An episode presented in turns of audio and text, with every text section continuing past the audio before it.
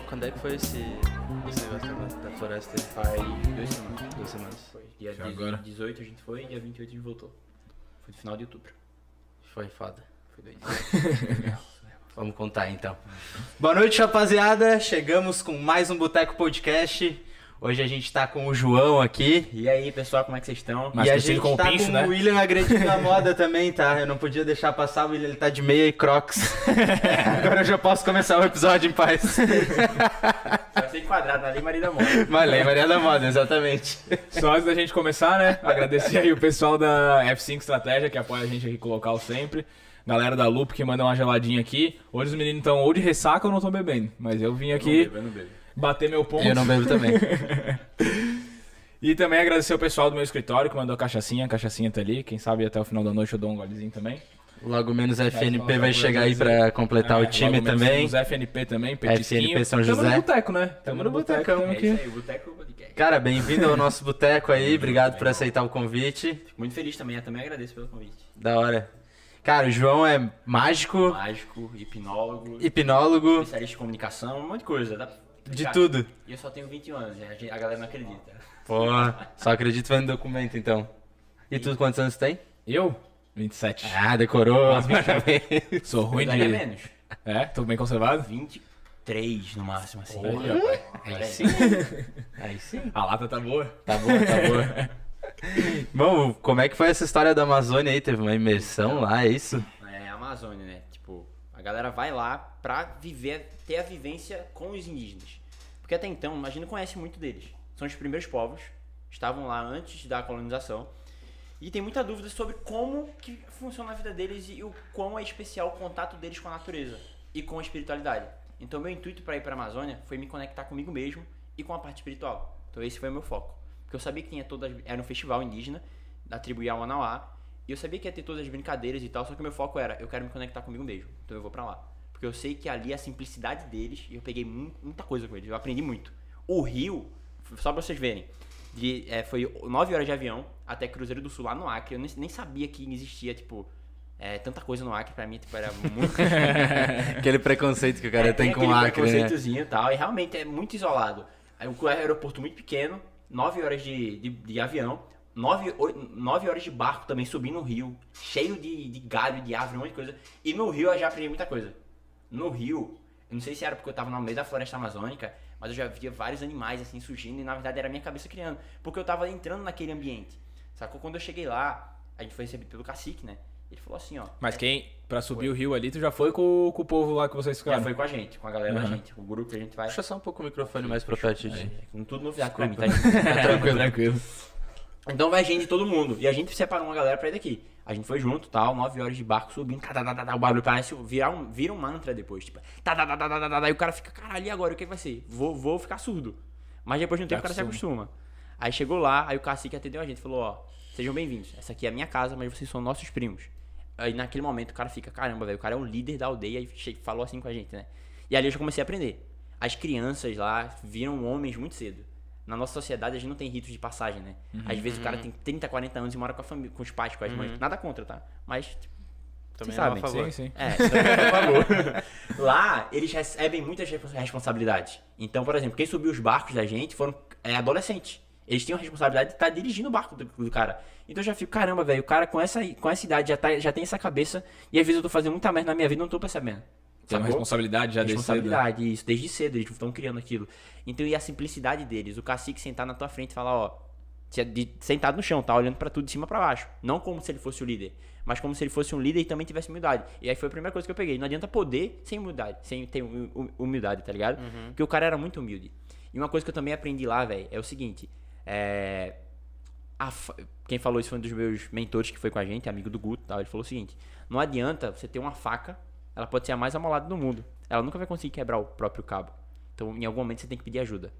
Então lá a gente consagrou as medicinas indígenas. Você é bom, hein? É bom, né? Boa. Porra. Boa. Boa, né? Só fiquei pra mim. Só não posso botar meu. É, tem o Guto. O Guto Calamba, ele tem um, um livro que ele tá escrevendo, que é Ideias que eu queria ter, mas alguém já teve antes. Aí eu vou colocar nesse livro também. Porque essa frase é muito boa, eu queria pra mim, só que não dá. né? Enfim. e a gente consagrou as medicinas indígenas, né? Ayahuasca, não sei se você já, já consagrou, já não. Já, já não, chegaram mas não. eu ouvi falar. Não, só Enfim, ouvi falar é, também. é doideiro o negócio lá. Tipo. É, Você vai pra Nárnia. que é- Você é. toma, você vai É. pra Nárnia, né? E, é- e eles vêm com me- uma medicina, a ayahuasca e o rapé, que inclusive a galera vai tomar amanhã, o pessoal que tá aqui, que tá comigo, comigo aqui. Então você toma, aí você pensa, pô, a galera fala muito, vou vomitar, vou passar mal e tal. Eu não, não passei mal, não vomitei, tomei, me sentei lá, gente pra caramba, o pessoal cantando, olhei pro céu. Nunca vi tanta estrela na minha vida. O cara fica assim. Imagina, como é que eu tô? Aí eu, eu- normalmente eu fico muito sério. Fiquei assim. Eu baixei minha cabeça. Aí eu comecei a resolver problema. Que o objetivo da medicina é você se conectar com essa parte espiritual e você consegue perguntar pra ela o que é que você não tá vendo. E eu perguntei o que é que eu não tô vendo. Aí veio um monte de treta com a minha ex-namorada, um monte de coisa assim. E eu comecei a resolver ali. Depois disso, eu passei, me acalmei. Mas o que que são essas... As Desculpa tretas. te cortar. Quer, quer perguntar? É, é Eva? É... Não, Não, o que, que é, o que é a É isso, isso, isso. A ayahuasca é, um ci- um- é uma, uma bebida, tipo um chá, feito da base de um cipó e uma planta. Então eles misturam tudo lá e criam. E é, criam não, né? Fazem, né? Tipo, eles fervem, etc. Uhum. E é milenar, tipo, tem vários anos aquilo ali. E eles utilizam como uma medicina de cura mesmo. Você toma e é um contato direto com a divindade, entendeu? Com Deus. Então ali você consegue olhar pra dentro e tem uma frase que eu gosto muito, que é o seguinte, que é no, é no silêncio ex- externo que você escuta o seu barulho interno, né? Então quando você tá lá, fechado, de olho fechado, se ouvindo, você começa a ver um monte de coisa que você às vezes nem sabia que existia. E ali você, pô, vai pra outro mundo, sabe? Tipo, o xamanismo é isso, né? O, o é a, a cultura indígena é assim. Então a gente toma, tomei a primeira copada, que eles chamam de copada, tomei, sentei. Aí pra mim demora muito pra bater. Demorei, demorei. Do nada eu começo a ver tudo lento, né? Minha mão fica lenta, assim. Foi a primeira vez que tu tomou? Não, eu já tinha tomado antes. Ah, tá. Só que lá é mais forte, lá o deles é mais forte. Purinho. A mão fica lenta e eu vejo a galera muito acelerada. Tipo, todo mundo acelerado e eu muito lento. Aí, na primeira vez que eu tomei, eu fechava minha mão assim, eu falei, meu irmão, o que é que tá acontecendo, velho? Eu não sei o que é que tá acontecendo. E eu lembro que eu tava com a cabeça encostada na parede, né? Eu falei, meu irmão, o que é que eu não tô vendo? Aí eu fazia assim, aí eu vi um problema. Eu falei, mas eu posso voltar. Ficava girando a cabeça. E, de- e depois que terminou, eu fiquei imaginando a galera que tava me vendo. Um maluco na, na parede assim, ó. Que eu tava assim. Tipo, era, era a minha pilha ali. Tem gente que fica mais séria, tem gente que fica mais alegre, que gosta de, brin- gosta de dançar. Porque a dança é um tipo de limpeza. Aham. Quando a gente toma medicina, eles falam das limpezas, né? E a dança é um tipo de limpeza. Então, é, quando eu tomo, eu não cheguei a fazer limpeza de vomitar com a ayahuasca. Eu já cheguei a tomar com rapé. Você já, já ouviu falar no rapé, que é no nariz. Não, Que Nossa senhora. é forte também. então a ayahuasca veio e a minha limpeza foi mais, tipo, em questão de choro, de. de Então, de ela, é- assim. ela é uma Botar coisa tipo. fora, assim? uma- ela é mais sentimental, mais psicológica, ou pode ser uma cura também, tipo, de alguma coisa física do Ela corpo? pode assim, curar também, se eles tomam Aham. pra, pra questões físicas. Depende muito da sua intenção. É um ponto importante isso aí.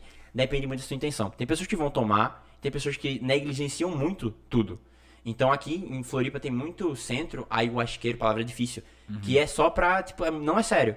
Hoje eu só confio em tomar com pessoas indígenas. Sim. Pessoas que são lá do meio, que já tem Sim. pessoas que Que fazem toma dieta. com o intuito certo. Isso, que servem com o intuito certo. Então, as pessoas fazem dietas pra poder servir a medicina. E as dietas são doideira, tipo um negócio muito restrito, sem água, sem sexo, sem álcool, sem carne, pra eles ficarem conectados com aquilo ali. Então, qual que é a intenção que você coloca pra aquilo? Então, a minha intenção era resolver coisas que eu não tava vendo em relação a, por exemplo, o meu, o meu antigo relacionamento, a relação, por exemplo, o meu foco no trabalho. Porque eu sabia que tinha alguma coisa ali que eu não tava vendo. E quando você toma com essa intenção, a medicina traz isso pra você. Então você consegue ver, você consegue entender, você consegue trabalhar, você consegue compreender aquilo ali. E se for necessário fazer limpeza, você faz. Que a limpeza é um tipo de cura. É, a gente consome tanta porcaria no nosso, no nosso Sim, sim. cotidiano, que quando você toma algo que vem da natureza ali, sai. Sacou? Então você vomita, eu já cheguei a vomitar muito. Não com a ayahuasca, mas com o rapé. Rapé. O rapé, ela é a medicina baseada, eles chamam de urumã, lá, né, na língua, que é do tabaco. E ela é no nariz. E A ayahuasca, ela demora um pouco pra, pra vir a força, eles chamam de força. O rapé é direto. Você toma, Sobe. assopra. Pare- a primeira vez que eu tomei, ah, parece que a minha cabeça ia sair, assim. Aí, na hora, a primeira vez que eu tomei, eu passei uma, uma eles chamam de peia, né? Já tomou uma peia? Tipo, é processo de es- espiritual de alta intensidade, de intensidade alta, uma coisa assim. A primeira vez que eu tomei foi numa, numa imersão presencial que a gente tava fazendo de marketing e teve uma, uma roda de rapé. Eu tomei. Meu irmão, é, De marketing? de marketing, do nada uma roda de rapé. Mas é porque é, o rapé, ele é energia masculina. Ele é diferente da ayahuasca. A ayahuasca é energia feminina. Então, quando você toma ayahuasca, é mais um processo mais, como tu falou, sentimental, psicológico e também físico, dependendo do problema. E o rapé não. O rapé é mais pra te dar muito foco. Você pode, bota intenção de foco e clareza, o rapé vai te ajudar muito. Sacou? Então quando eu tomei a primeira vez, eu não sabia nem porque eu tava tomando. Eu só tomei porque todo mundo tava tomando, né? Aí eu falei, vou morrer. E assim começa todas as drogas, né? Agora eu vou morrer. Aí, aí, então, é um, é um mito que, que as pessoas têm, né? Porque é, é uma droga, então, é uma medicina. Sim. Sacou? É diferente, mas é uma medicina. Então eu também achava que, meu irmão, nunca vou tomar um negócio desse. Eu vi a galera tomando, eu nunca vou tomar um negócio desse. Até que eu me permiti. Porque eu sempre fui muito cético pra muita coisa. Mas a- aí vocês estão se, questionando agora, né? É cético, mas trabalho com hipnose, né? Tipo, então foi aí, a partir do momento que eu comecei a me permitir sentir as coisas. Só que eu tomei o rapé, véi, eu pensei que eu ia morrer. Tipo, porque não é uma parada que você toma pra ficar numa pilha, tipo maconha, não. Você toma pra resolver problema, você toma pra ter clareza das coisas. Eu desmaiei, vomitei. Quanto tempo primeira que dura o efeito, assim? então, vai depender ou da pessoa. Normalmente é de 30 a 40 minutos do rapé. Aí eu acho que demora mais tempo, porque ela demora pra vir. Então você toma, não, Uhum. o gosto é um pouco amargo, você toma e com o tempo o corpo vai entrando ali né, dentro da, da força, como eles chamam, e você vai se conectando. E não tem a possibilidade da pessoa, tipo, ter um, um efeito colateral negativo, Então, assim? é, eles Ah, sempre- Não, não que vomitar seja Não, positivo, sim, né? sim. Mas sei lá, tipo, ficar com alguma coisa na cabeça ou Então, passar muito mal. calado, assim, é, então, lá. depende muito da intenção que você coloca e eles sempre faz, fazem questionamentos sobre a pessoa.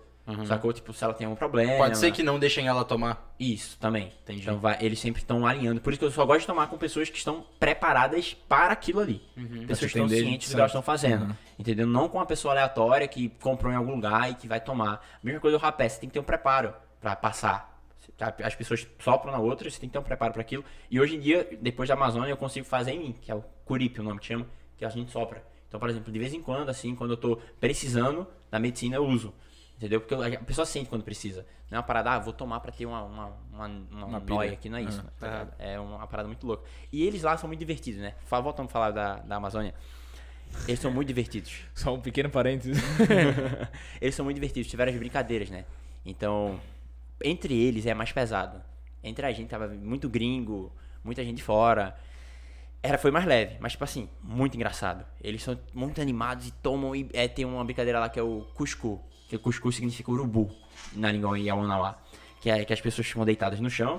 E, o, e vem os, os urubus, que eram os homens, pra pe- a- averiguar a carne que eram as mulheres. Então eles briscavam e tal. Meu irmão, era uma onda do caramba. Porque, tipo assim, eles curtiam muito. E a gente, eu tava ali pra me permitir. Então eu tava brincando tudo ali. Então, por exemplo, é, teve uma. Vou abrir um parênteses aqui. Que teve um desafio entre a gente que foi desbloquear cagar no mato. Todo mundo queria cagar no mato pra ver como é que era. Porque tinha banheiro. Mas a galera queria ir pro mato pra poder cagar. Aí o que aconteceu? Um por um foi pra ver. Só que eu não fui. Porque eu tava. Quando eu tô. Isso, isso foi durante a cerimônia à noite, né? A galera foi. Só que meu irmão não fui. Eu tava passando ali por um processo de cura. E eu não conseguia nem pensar nisso. A galera foi lá, se desbloqueou e tal. E eu falei, meu irmão, não vou. E não fui. Mas quem sabe na próxima vez que eu vá, eu experimente essa, essa, nova, essa nova experiência. mas, isso, mas isso é deles lá ou é vocês que- Não, é, é- a galera queria, porque queria, porque tem banheiro, mas tem a floresta enorme assim e vira duplo, né? Então. Tá ligado? tipo isso. É pra desbloquear mesmo, é tipo Desbloquear, pra tu. tipo, aham, viver a experiência completa. Aham. Sacou? Mas, tipo, eu não, não, não consegui porque eu tava vivendo ali um processo bem sério. Tava resolvendo. Voltei outra pessoa, sacou? Eu tinha muita energia e eu não sabia canalizar essa energia pra onde eu queria. Sacou? E eu, às vezes, eu ficava muito disperso, muita coisa. Depois da floresta, eu botei muita intenção em muitas cerimônias. A gente teve, teve- a gente teve três cerimônias, tivemos três. E nas três cerimônias eu botei intenções relacionadas a isso.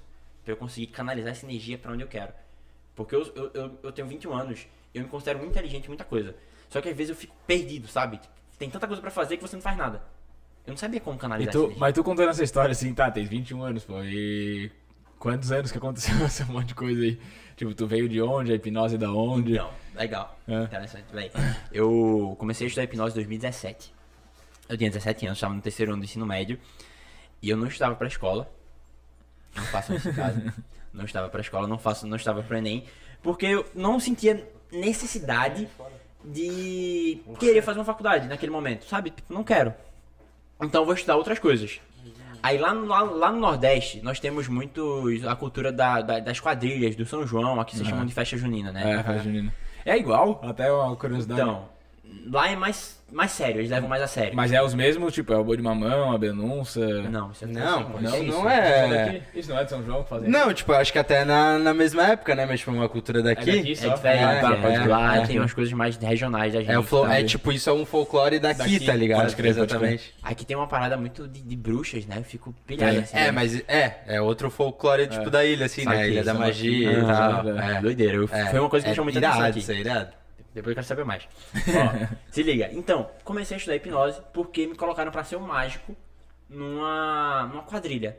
Era, o tema era circo e falaram assim, ó, tu vai ser um mágico. Falei, tá. E aí? O que, que eu faço? YouTube. Como fazer truque de mágica. Aí a primeira coisa que eu vi foi isso aqui, ó. Deixa eu pegar aqui pra vocês. Começou. Vai começar. Vai começar. Foi essa aqui com a bolinha de espuma. Vocês já chegaram a ver. Que o cara pegava a bolinha com a mão. Deixa eu me afastar um pouquinho aqui. Pega Vai mão. Pega a bolinha com a mão. E ela desaparece. Sacou? Tipo, só que tá aqui. Aí eu falei, vou fazer isso aqui na frente de todo mundo, vai ficar impressionante. Só que depois que eu comecei a fazer, eu comecei a, me apaixonar pela parada. Aham. Aí eu descobri o baralho, aprendi com o baralho. E nesse meio tempo, nesse meio tempo, nesse meio tempo, comecei a ver hipnose. Falei, "Min- isso não é de verdade não. Duvido.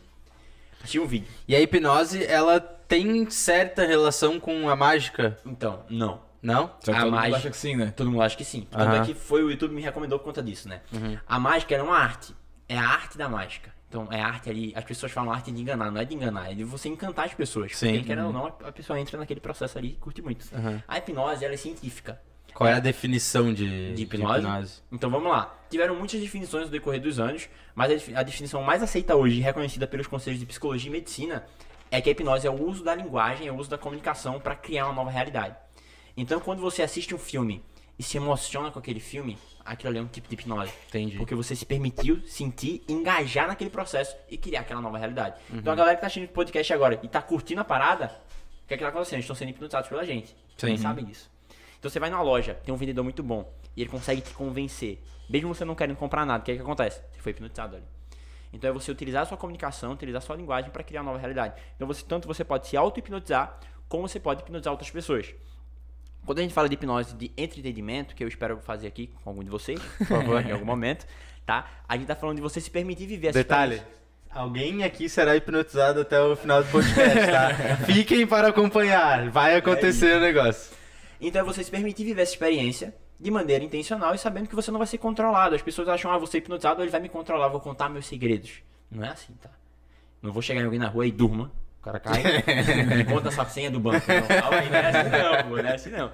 O cara tem que querer, eu tenho todo um processo que eu explico pra ele o que é hipnose, como funciona, e ele vai se permitindo ali, eu vou começando com os testes de concentração, e ele vai fluindo ali. Na parte clínica é diferente. Na clínica a gente pega, pega porque hipnose clínica não é terapia. Hipno- Hipnoterapia não é terapia, é uma ferramenta terapêutica. Então, dentro do processo terapêutico, a gente utiliza a hipnose como uma ferramenta para poder potencializar aquilo ali. Ou seja, o cara é psicólogo, ele pode utilizar a hipnose para potencializar o tratamento dele. O cara é psicoterapeuta, ele pode utilizar a hipnose para potencializar o, o tratamento dele. Então, não é algo que eu sou hipnoterapeuta e só saber hipnose vai me dar tudo. Não. Eu, eu sou hipnoterapeuta, mas eu estudo psicoterapia todo dia. Porque eu sei que o- o- a base da psicoterapia vai me auxiliar a ter um tratamento mais assertivo. E eu, e, pô, hoje em dia eu atendo pouco. Hoje em dia eu atendo presencial aqui em Floripa. Mas, tipo, a galera. tipo, Os dois aqui são meu paciente. Os dois. Aqui. Então por quê? Eles confiam muito no meu trabalho, eu também confio muito. Porque eu apliquei em mim, né? Tem esse ponto também. Aprendi hipnose em 2017, só pra chamar atenção. Porque é real, vou contar real aqui pra, Pra fazer a mágica mesmo. Aprendi hipnose pra chamar atenção. Eu parava a escola, fiquei famosinho, as meninas chegavam e tal. Então eu queria chamar atenção. E eu era meio nerd. Então como é que o nerd como eu vai chamar atenção? Faz hipnose, todo mundo vai querer ver o que, que é, todo mundo vai me conhecer, e me conhecendo eu vou. E assim foi. Foi- Até pra destravar a comunicação foi bom. Só que em 2018, eu fui dormir uma certa noite com alguns problemas, pensando no futuro. E eu acordei com o coração muito acelerado e as mãos suando e eu sem entender o que, que era. Falei, o que é isso? Tô com problema no coração, eu fui no médico, fui em dois hospitais, fiz até exame de coração e era ansiedade. Falei, porra, e agora? O que é isso? Tipo, vou fazer o quê? Tipo, sou doido. Porque a crença limitante em casa.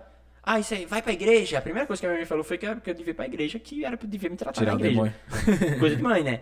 Aí eu falei, velho, o que, que é isso? Eu comecei a pesquisar pra poder entender, até que eu entendi, velho, eu tenho ansiedade e eu preciso de ajuda. Aí eu busquei ajuda, psicoterapeuta. E eu fui diagnosticado com um transtorno de ansiedade generalizado. Uhum. Só que desde então eu já sabia hipnose. E também hipnose clínica. Só que eu nunca tinha utiliza- utilizado pra ninguém, nem pra mim. Falei, velho, vou começar a utilizar essa porcaria pra mim, porque eu sei que pode funcionar. E foi o divisor de águas na minha vida. Existe o João antes da auto-hipnose, existe o Pincho depois da auto-hipnose. Meu nome é João Pincho e a galera, enfim. E o que vai acontecer, velho? Mudou minha vida. No que mudou minha vida, eu quis me especializar mais na parte clínica. Eu quis aprofundar mais naquilo ali. Eu quis ajudar as pessoas com quem me ajudou. Sacou? Então eu comecei a estudar, comecei a procurar curso, comecei a me certificar pra estar apto a atender alguém. E depois disso comecei a atender. É o mesmo processo que eu fiz com o negócio de finanças. Fazia pra mim, que eu dou consultoria financeira, Aham, né? Top. Fazia pra mim e tal, começou a dar certo, e com os amigos também começaram a chegar a Aham. fazer pra... E daí foi embora. E o resultado foi chegando É. e tu foi compartilhando aquilo. E isso é muito massa. Porque as pessoas, quando começam na internet, né? Elas querem ensinar as coisas, só que às vezes elas nem vivem aquilo. Uhum. Se eu não vivo o que eu ensino, aquilo ali é uma mentira. Tu não tem propriedade pra falar. não tem né? propriedade. Exato. E eu acho age que tem muita gente assim Tem na internet, muita gente né? Tem, assim. porra. Tem muita gente assim. E muita gente sendo enganada, né? Quantas pessoas hoje estão comprando cursos e cursos porque acreditam que aquela pessoa aplica ali, só que aquela pessoa só fala aquilo. Só vende o curso. Só vende curso. é o curso de vender curso, né? Porra, tem muito, né, cara? Então. Meu Deus. Quer um copinho? Pichei. Qual é esse termo aí? Ah, deixa eu explicar. Na floresta. Ele contou pra nós. Na aqui. floresta, eu fazia muita merda, velho. tipo assim, a, a alimentação lá é um, algo bem, tipo, não restrito, mas algo bem natural. Então, jantar era sopa, sopa com farinha e sal. Tipo, tava salzinho lá, sopinha e tal. De manhã era cuscuz, lá no Nordeste é bem comum, só com uma tapioca, um ovinho e tal. Era bem light. Então, no primeiro dia a gente chegou de noite, pegar um prato de sopa, tem a sopa, do nada, a sopa caiu, nem, nem vi. A galera começou a rir, kkkk. Eu falei, velho, tá bom. No outro dia eu pegava bem devagarzinho a sopa pra colocar. Fiquei preso no banheiro, na floresta. No banheiro, na floresta, fiquei preso. Eu tranquei o negócio, quando eu fui puxar, não saía. Falei, fudeu, tô preso. Só que eu, eu, eu, tenho um costume que eu gosto de. Tô com um problema pra resolver, eu não gosto de externalizar pros outros. Então eu fiquei calado tentando resolver lá. Aí teve uma mulher que falou, meu filho, tá tudo bem aí? Eu falei, então, eu tô preso. Aí lá chegou um cara pulando de caramba lá quando vi a porta tava aberta. Aí criaram um verbo. Meu nome é João Pincho, criaram o verbo pinchou. Pinchou. Sempre que alguém faz uma merda, por exemplo, alguém derrubou uma coisa, pinchou. É meu agora, entendeu? Tipo, até eu entendo a brincadeira. Porque eu sei que se eu ficar negando aquilo ali, piora. a Ah, brincadeira sim, pro meu lado. sim, então sim. eu já aceitei já. Então eu acabei de pinchar aqui. Inclusive, pinchei. É que nem bullying no colégio. Os caras É, É que nem bullying no colégio. Eu aprendi sofrendo bullying. É, exatamente, tem que aceitar, senão só aceitar, piora. Se não aceitar, não, não rola, tá ligado? Então, é, é isso. Depois que eu vivenciei a experiência da ansiedade, e é uma parada horrível que as pessoas ainda hoje têm muitos mitos, né? E achar que a pessoa tá doida, tá maluca, quando na verdade é um processo natural do nosso corpo. Só que a partir do momento que se torna um problema, é que a gente tem que procurar ajuda. Foi E o a meu caso. parada de rede social ainda influencia pra caralho, Sim, né? pra caramba, de ansiedade- de ansiedade. Demais, demais, demais. Porque vê só, na real, o que é ansiedade, né? Eu acho que é até válido falar sobre isso, porque é um ponto que as pessoas precisam muito de ajuda hoje, principalmente depois da pandemia. Depois da- da pandemia, os casos aumentaram em 80%. Né? A ansiedade é um processo natural do ser humano. Ou seja, quando você está diante de uma situação de perigo, teu corpo é preparado para aquela situação. Então imagine que tá andando na rua, chega um cara com a arma e fala é um assalto. Naquele momento, tu vai ter dois instintos. Ou tu vai lutar, ou tu vai fugir. É natural. Eu seria o cara que congelaria, que tá muito ligado ao fugir. Opa, tá com a arma aí, não vou me mexer, mas não vou reagir também. Toma meu celular, vou embora. Só que quando esse processo tá rolando, o que é que acontece? Teu coração acelera, tuas mãos começam a suar. Então, teu corpo começa a reagir àquilo ali porque é uma situação de perigo. E isso é ansiedade. Só que em que momento ela se torna um problema? O teu corpo, o teu cérebro, ele não consegue diferenciar real de imaginário. Ou seja, se você Tu vive fica isso, Ima- Sentindo antes de acontecer a antes de situação. acontecer, é isso. Então você acha que algo vai acontecer. Se você acha que algo vai acontecer, você acredita que aquilo vai, vai acontecer e seu corpo começa a reagir. E tu fica- Você dentro de uma crise. Aí começa um ciclo vicioso da ansiedade, sacou? Então aí começa a se tornar um problema. Uhum. Então, por exemplo, o cara que tem muito medo de falar em público, ele tem uma fobia social. Ele tem que fazer uma palestra para poder, como, por exemplo, conquistar um trabalho melhor. Uhum. Só que ele não consegue. O corpo dele tá se preparando ele para aquela situação. Ele começa, pô, a galera vai me julgar, vai falar mal de mim, eu não quero. Aí trava Aí ele evita. Só que toda vez que ele evita o problema e ele vai fazer de novo, o problema volta mais forte. Porque tem uma frase que eu gosto muito, que é: se correr o bicho pega, se ficar o bicho come, mas se tu avança, o bicho some. Se tu bate de frente com ele, ele vai embora. Sacou? Então, se tu tem um problema pra resolver que te dá tensão, que te dá medo, faz. Mesmo com medo, faz. Porque quando tu for fazer ele de novo, ele vai estar mais fraco. E assim acontece com a ansiedade. E como é que a hipnose entra para auxiliar um processo de tratamento de ansiedade? É, de- uma das estratégias que eu mais utilizo na clínica é a dessensibilização sistemática, tá? É um assunto complexo, mas vou simplificar ele para ficar muito fácil de, de entender. Como é que é? Em- na década de 80, um fisiologi- fisiologista, palavra difícil, fisiologista chamado Iv- Ivan Pavlov, ele fez um experimento com cães. Ele pegou os cachorros e observou que toda vez que o cara ia, o dono ia alimentar eles, eles começavam a salivar antes da ração chegar, próximo. Aí ele começou a fazer um teste. Ele mostrava comida, tocava um sininho. Mostrava comida, tocava um sininho. Mostrava, tocava, mostrava, tocava. E percebeu que toda vez que ele tocava o sininho antes de mostrar qual é a comida, eles já começavam a salivar antes. Então, ali foi criada uma espécie de ancoragem. O, o cérebro dos cães associou tanto o sininho com a comida. Alguns anos depois, foi feito outro experimento com uma criança, que hoje em dia não seria permitido isso, tá? Porque que foi que pegaram um bebê. Hoje em dia, tipo, não seria permitido isso. Vê- vê- se, se liga na história. Pegaram um bebê, colocaram ele ali e mostraram um ratinho pra ele. Ele não tinha nenhum estímulo pra aquele rato. Depois, pegaram o rato e botaram um barulho estrondoso. Bum! O rato, barulho. Rato, barulho. Rato, barulho. É o Be- Baby Wi- Wilson. Wil- alguma coisa assim. Rato, barulho. Rato, barulho. Rato, barulho. Com o tempo, só mostrava um rato, a criança estava assustada. Porque o cérebro dela aprendeu a ter medo daquilo ali. Qual que foi feita a estratégia para poder dessensibilizar aquilo? Começaram a expor lentamente a criança ao rato. Mostrava um rato de pelúcia, mostrava um rato de de- um desenho de um rato. E ela foi percebendo que aquilo ali não dava medo. E com o tempo, ela foi deixando de ter medo do rato. Então, quando a pessoa tem os gatilhos de ansiedade, eu começo a expor a pessoa através da hipnose com ferramentas para ela saber lidar com aquilo.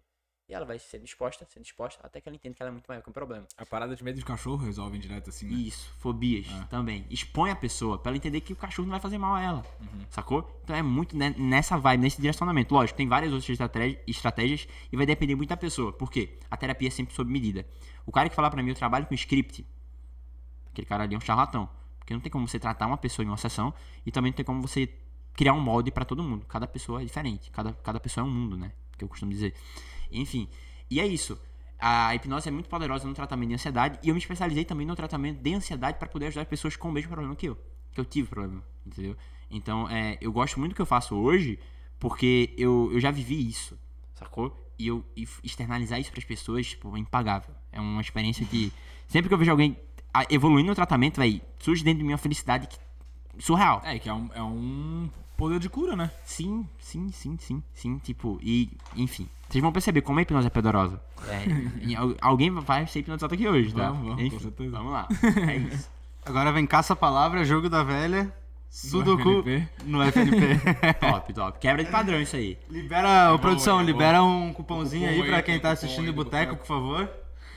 Rapaziada, quem quiser pedir um- uma batatinha frita, um frango frito aí, o melhor delivery de frango frito da cidade, já sabe, né? Olha, a friturinha pode? Pode, claro. FNP no Boteco, cupom FNP no Boteco, 10% de desconto lá. Os meninos então como? Os meninos estão com moral, né? Segundo a plateia aqui, é um embrião viral o Boteco Podcast. Em breve. Na sua For You do YouTube. Oi? Em breve, na sua... Como é que é? Em alta do YouTube, em breve. Chegar, chegaremos, chegaremos. Eu tô aí. Cara, e daí dessa questão da, da hipnose, só a gente continua no papo. Daí tu começou a trabalhar já com hipnose clínica ou ainda não? Não, eu já trabalho faz... um- Não, não, mas nessa época aí que tu, se- que tu descobriu Então, da tua ansiedade e eu tal. tratei a ansiedade e comecei a me especializar. Eu só fui trabalhar com hipnose real um ano depois. Que eu não, tava, não me sentia pronto. Então eu aprendi, estudei, estudei, validei, apliquei, validei, apliquei, validei, apliquei e comecei. Porque eu queria me sentir pronto e apto pra atender alguém. Então eu não comecei a. Vi, vi, uns- porque vê só, velho. Eu esqueci de comentar isso. Em 2017, eu queria muito aprender hipnose pra chamar atenção, eu falei pra vocês. Só que onde foi que eu fui aprender hipnose? Eu joguei no YouTube hipnose. Curso de hipnose gratuito. Apareceu. 180 vídeos. Eu assisti em uma semana. Eu não parava. Eu era assim, vídeo, vídeo, vídeo, vídeo, vídeo. E na outra semana eu tava fazendo com todo mundo. Teve um momento. A, a, o- a, a escola que eu estudava, ela, tinha, ela era aberta assim. Tinham várias janelas. E a, a galera ficava nas janelas e tinha tipo um rodão. E eu tava hipnotizando três pessoas ao mesmo tempo. Eu lembro que eu hipnotizei uma menina pra ela assistir, pra ela ver o Luan Santana. Ela queria muito ver o Luan Santana num prof- porque ela era fã dele. Aí eu chamei um professor meu de história, gordão, barrigudão. Professor Durval. Abraço. Cheguei nele assim. E ele virou o Lua Santana? Ele virou Luan Santana. juro, juro, juro. A galera não botou fé. Quando ela abraçou e começou a chorar, o pessoal, caraca, e foi quando eu parei e olhei. Irmão, eu tô rodeado de pessoas. Eu parei a escola. Aí me chamaram na diretoria e falaram assim, ó, tu não pode mais fazer isso. Irmão, esse era o meu jogo pra chegar nas gatinhas, não posso mais fazer, aí. Me proibiram. Ah, mas aí já eu falei, sabiam que tu fazia, né? aí Já eu falei, tava- quer saber? Agora eu vou focar só nisso aqui. E tu já fazia Já fazia mágica. também, entendeu? E foi nessa. Vou provar aqui. Se Fica à vontade, mano. Por for favor. ruim, eu vou dizer. Tem a polentinha. É, aqui embaixo. Aqui embaixo tem o franguinho aqui, ó. Bonita, velho. Boa, boa. Não é Polentinha. batata. Batata não, isso aqui é polenta. Pinchei de novo. Muito bom. Pra não deixar a rapaziada passando vontade aí, ó. Mas é isso, aí eu percebi que eu tinha parado a escola. Aí eu falei, caramba, velho, que ferramenta poderosa. Só que eu só fui trabalhar com isso um ano de... dois anos depois. Ah, você tinha o quê? 17 anos? né? Tinha 17 anos. 17 no colégio, né? É, 17 Sim, no colégio. sim. Sim, quando começou. Enfim, as pessoas perguntam, meu irmão, tu estuda muito, sabe muita coisa. Eu falei, não, eu não estudo muito. Qual que é o meu... Só assistiu um monte de vídeo. Vi- também. Qual que é a minha parada, né? Qual que é o jogo? Porque, tipo assim, comunicação, hipnose, vendas, um monte de coisa, eu sei muita coisa. Aham. Mas como é que eu sei muita coisa? É porque eu aplico muita coisa. Por exemplo, uma vez eu comprei um curso de comunicação e oratório, eu queria muito melhorar, melhorar minha oratória. E o curso você podia terminar em uma semana se você quisesse. Eu não. Eu demorei dois meses pra terminar. Assisti uma aula e passava uma semana fazendo tudo que ele mandava fazer. Então eu era muito ruim pra falar. Eu não conseguia me comunicar com as pessoas. Tipo assim, eu era, travava e não conseguia falar. Eu lembro que uma vez uma menina na escola, nos meus, primeiros dias, ela perguntou se eu gostava de música. Eu odiava tanto falar que falei não. E fui embora, virei a cara pra ela. Ela nunca mais olhou a minha cara. Enfim, eu não eu odiava falar. E com a hipnose eu fui obrigado a falar com as pessoas desconhecidas. Eu fui obrigado a chegar em pessoas que eu não conhecia e falar, quer ser hipnotizado? Vamos fazer um processo agora. Imagina o desbloqueio que é eu chegar numa pessoa que eu nunca vi na minha vida e fazer hipnose com ela. Eu tinha que falar. Falei, então eu quero melhorar minha oratória. Como é que eu faço? Comprei um curso. Um- dois meses pra terminar. Eu assistia uma aula, uma semana Curso aplicando. vender curso ou era um curso? Não, era um curso, curso de oratória. E melhorou muito minha oratória. Melhorou muito a comunicação, aprendi como utilizar arquétipos, essas paradas, enfim, pra poder reter a atenção das pessoas e conseguir, tipo, fa- falar na internet, falar com o cliente, etc. Enfim, só que eu aplicava muito. Então, às vezes, eu converso com pessoas mais velhas que eu, que elas acham que eu sou mais velho. Uhum. Mas não. É porque tem, se tem repertório interno de coisas que eu vivi. Sacou? Então eu vivo tanto, eu vivo tanto que eu falo que as, as pessoas acham que eu, saiba, que eu sei muito, velho. E eu sei muito. Só que eu não estudo muito. Eu estudo o suficiente pra eu aplicar. Então aí eu mudei muito o meu, meu conceito de uma pessoa inteligente. Uma pessoa inteligente não é uma pessoa que sabe muito. É uma pessoa que sabe e aplica o que ela fala que sabe. Uhum. Sacou? Então, se eu sei e eu aplico, então eu sou inteligente. Ela prova o que Não ela é só sabe. teoria. Não é só teoria, é prática também. A gente sabe que no mundo hoje a gente é pago pelo, que a gente, pelo resultado que a gente gera. Não pelo conhecimento que a gente tem. Nossa, total. Isso Sacou? Tem pessoas que são formadas, tem renomes e renomes e não. Tem moleque de 19 anos que faz grana pra caramba na internet Aham. E, tipo, não tem nem faculdade. Qualquer parada. Viveu o que aplica e tá aplicando sempre. Então é muito disso. Então é.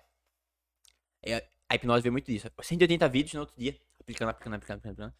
Fiquei famoso na escola, enfim. Comecei a fazer fora, né? Tipo, não podia fazer na escola, comecei a fazer fora. Comecei a hipnotizar as pessoas. E eu, o João, o pincho da hipnose. Mas era só na, na zoeira. Na assim. zoeira. Quando eu comecei a atender, eu lembro que foi difícil pra mim. Porque, véi, teve uma fase da minha vida onde eu não sabia muito bem o que eu queria fazer na minha vida, né? Então, saí da escola, passei em engenharia. Véi, imagina, vocês vão se identificar com isso. É, passei em engenharia, não queria fazer. Eu não nem fazer a matrícula. A minha mãe em casa surtou. Imagina, uma mãe que quer o sonho da, da vida dela é o filho fazer a faculdade e o cara não foi nem fazer a matrícula. Eu não fui fazer porque eu não queria real. Eu vou fazer uma coisa que eu não gosto pra agradar alguém, não vou. Eu sempre tive uma personalidade muito forte. Não vou fazer. Me perdoe, mas eu não vou fazer. Então, o que foi que aconteceu? Isso foi recente. Foi em 2017, assim que eu terminei a escola. Ah, tá, tá. Foi direitinho aí. Aham. Aí falei, não, vou ser militar. Todo mundo no meu grupo queria ser militar, vou ser militar, vou prestar concurso. Entrei no cursinho pra estudar, comecei a estudar, quase entrei, tava até treinando pra prova física, o TAF, né, que é o, o teste de aptidão física, corrinha, barra, flexão e tal. Aham. Quase entrando, eu falei, não é isso. Doido, doido, mais um ano perdido. Só que tudo é aprendizado, tudo é história, né? Mais um ano perdido, falei, o que, que eu vou fazer? E a pressão em casa, vai fazer o que da vida? Vou arrumar um trabalho. Eu lembro que na época eu morava, do, não vou falar o nome da loja, mas uma loja onde a galera compra chocolate. vai pra lá só pra isso. Vai no cinema, passa ali e compra chocolate. Já entendeu? É um show essa loja. É um show. Enfim, comecei a... Tinha uma loja dessa do lado da minha casa e comecei a trabalhar lá. Meu irmão, eu perdi 10 quilos em um mês.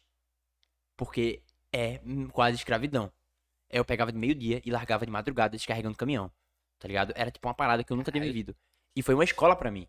Não era na loja, era tipo no estoque, assim. É, não, era na loja, porque o cara da loja não tem o vendedor, não tem o funcionário que trabalha repondo. É tudo, o cara faz tudo, é o operador da loja, ele faz tudo. O que, que acontecia? Ali foi uma escola pra mim, porque ali eu aprendi a ser um, cara, um homem de verdade. Porque até então eu, eu era na, na asa da minha mãe. Ali eu aprendi muita coisa. Aprendi a me comunicar, mas aprendi a vender. Porque eu trabalhava também no nicho de vender televisão. Eu vendia televisão, vendia. Teve uma época, teve um dia que foi a minha virada de chave, que eu vendi 100 mil reais em uma noite na Black Friday. E eu ganhei um parabéns. A gerente olhou pra mim e falou: Meus parabéns. Muito bom, não faz mais Muito que sua bom. obrigação. Não fiz mais sua obrigação e no mês tava lá 1.200 reais de salário, sem comissão nenhuma, não tinha comissão. Falei, Ah, não não tinha. tinha, comissão, Puta não tinha comissão. O negócio aqui Não, não tinha Se comissão. viesse a comissão junto com o parabéns, tava tudo certo, né? Não tinha comissão. Falei, meu irmão, preciso sair daqui. Aí foi quando eu descobri a internet, comecei a me posicionar ali pra poder, em, alguma, em algum nível, alcançar alguém. Aí eu lembro que eu vendi um produto de 200 reais em um dia. E eu ganhava 35 no dia. Falei, quer saber uma coisa? Vou largar tudo. Aí eu saí do trabalho e saí de casa ao mesmo tempo. O doido. Eu sou maluco. Eu sou do- A galera acha. É doido. E, e a galera e se espelha em mim, né? Falei, gente, eu sou doido. Se vocês forem fazer isso, vocês vão ser doidos também, né? E vamos ser todo mundo doido junto. E todo mundo vem, vem comigo na minha, sabe? Então eu saí de casa, saí do trabalho, passei um ano só na internet, vendendo os produtos. Foi, no, é, no começo Mas foi tu- bem difícil. Tu Foi... vendia, fazia tipo dropshipping, assim, essas paradas? Não, não, eu. Instagram. Ah, tá. Me conectava com a galera do- que tinha mentoria e tal, dava aula lá sobre hipnose, sobre ansiedade, sobre. Ah, tá, já no teu nicho. Já no meu nicho, já, já tinha me especializado. Eu estudava muito quando eu tava com tempo livre, que era raro, né? Na, depois da loja. Então, às vezes, eu entendia que eu nem dormia. Ia direto, assim, pra trabalhar. Pra eu conseguir, tipo, aprender mais e conseguir me especializar. Consegui. Falei, larguei. Eu lembro que eu saí de casa, saí de casa com a cama e guarda-roupa. Vê que doideira. Lá em Recife. Só tinha isso. Foram duas coisas que eu tinha comprado com meu dinheiro do trabalho. Uma cama e guarda-roupa e comecei a me posicionar e vender os produtos. E era difícil. Tinha meses que, tipo assim, o cara, não vou conseguir, não vou conseguir, não vou conseguir, não vou conseguir. No final, dava conta de conseguir. E em três meses. E quando tu depende de ti mesmo, É. muda as coisas, né? Tem uma história que eu gosto muito, eu quero muito contar essa história aqui, que é o seguinte, é a história do sushi, né? Tipo, galera- lá no Japão as pessoas gostam muito de peixe, né? Tipo. E foi observado com o tempo que eles iam pescar no Japão antigo, eles iam pescar e os peixes estavam ficando mais distantes da costa. Eles demoravam dias pra ir até lá, pescar e trazer. Traziam peixe morto.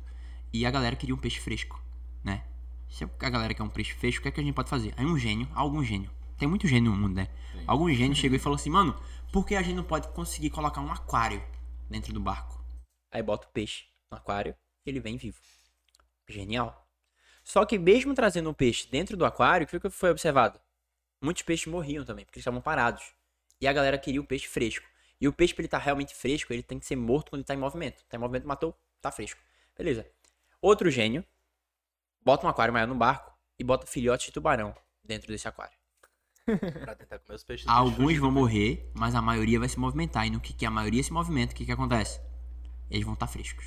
O que, que acontece? Trazendo pra nossa realidade. Bota o tubarão nas costas. O que, que é o tubarão de hoje? Um boleto. Bota um boleto nas costas pra tu ver se tu não faz. Faz sim, pô. Não tem o que fazer. Ou tu vai fazer, ou tu vai fazer. É, ou faz ou faz, não tem outra opção.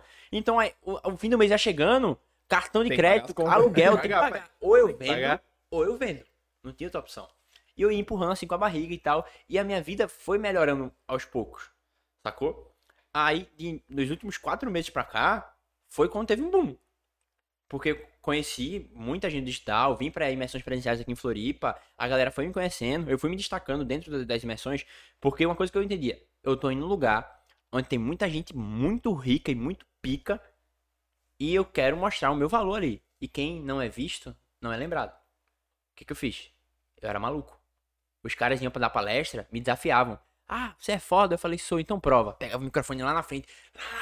E a galera, doido.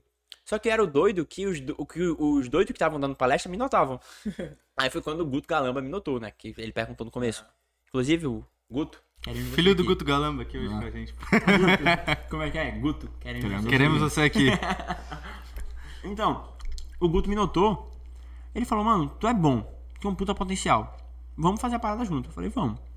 Aí é isso que, hoje em dia eu trabalho, faço parte da equipe de venda deles e também trabalho simultaneamente com a hipnose, né? Então, Mas como é que foi o esquema? Tu veio pra uma palestra dele? foi. Eu vim pra imersão presencial em três dias. Como é Onde que foi?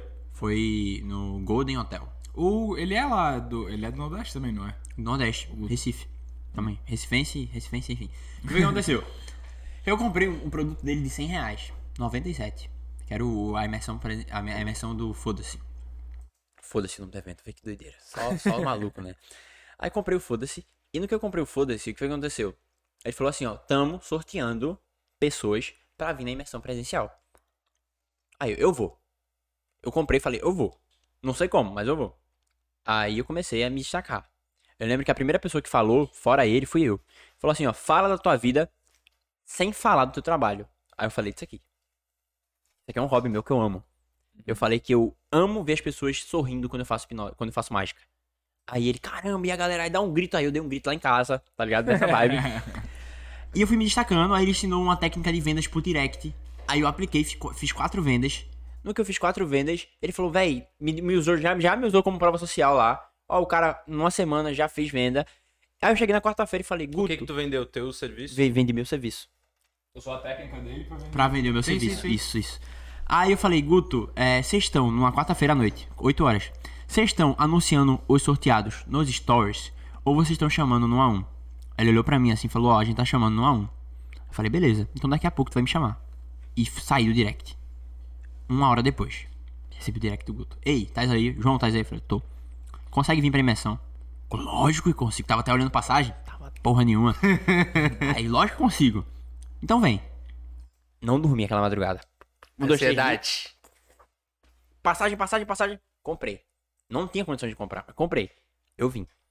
No que eu vim, eu falei, vou me destacar pra aqui. cá é carinho, né? Hã? É carinho. Deu e no, no dia pro outro, a imersão era na sexta, eu comprei na quarta. Tá louco. Foi caro, foi carinho, foi carinho. Anota. Eu vi esse ano pra ir, pra ir daqui pro Nordeste, pra passar férias e tal. Pô, Foi pra onde? Pandemia e tal. Não, não fui, né? Não fui, não foi. Deu, porra. Mas é carinho, é carinho, é carinho. É Cara, longe. tava, dando, tava dando seis conto. E dei volta. Pô, é. Aham. Agora na, em julho. Julho e agosto ali. Foi na época que eu vim por aí. É. Deu carinho, É que eu não sei se é a mesma coisa o, o ir daqui pra lá, né? E o de vir de lá pra cá. Não sei como é que é o. Ah, eu acho que deve ser praticamente a mesma coisa. É, acho que é a mesma coisa, a mesma coisa, a mesma coisa. de- É, uhum. Acho que é a mesma coisa. Mas foi caro, muito caro. Principalmente de um dia pro outro. Mas deu um jeito de vir. E eu, foi, o foi uma das coisas que eu entendi. Quem quer dar um jeito. Eu queria muito vir. Eu queria muito conhecer essa galera. Eu queria muito saber como é que eles funcionavam, como é que é a cabeça desses malucos, né? Aí foi quando eu vim, me destaquei de novo. Dentro do evento, apliquei o que eu aprendi e consegui entrar a entrada do outro evento, que, tem, que o ticket não é baixo, o valor não é baixo, é bem alto.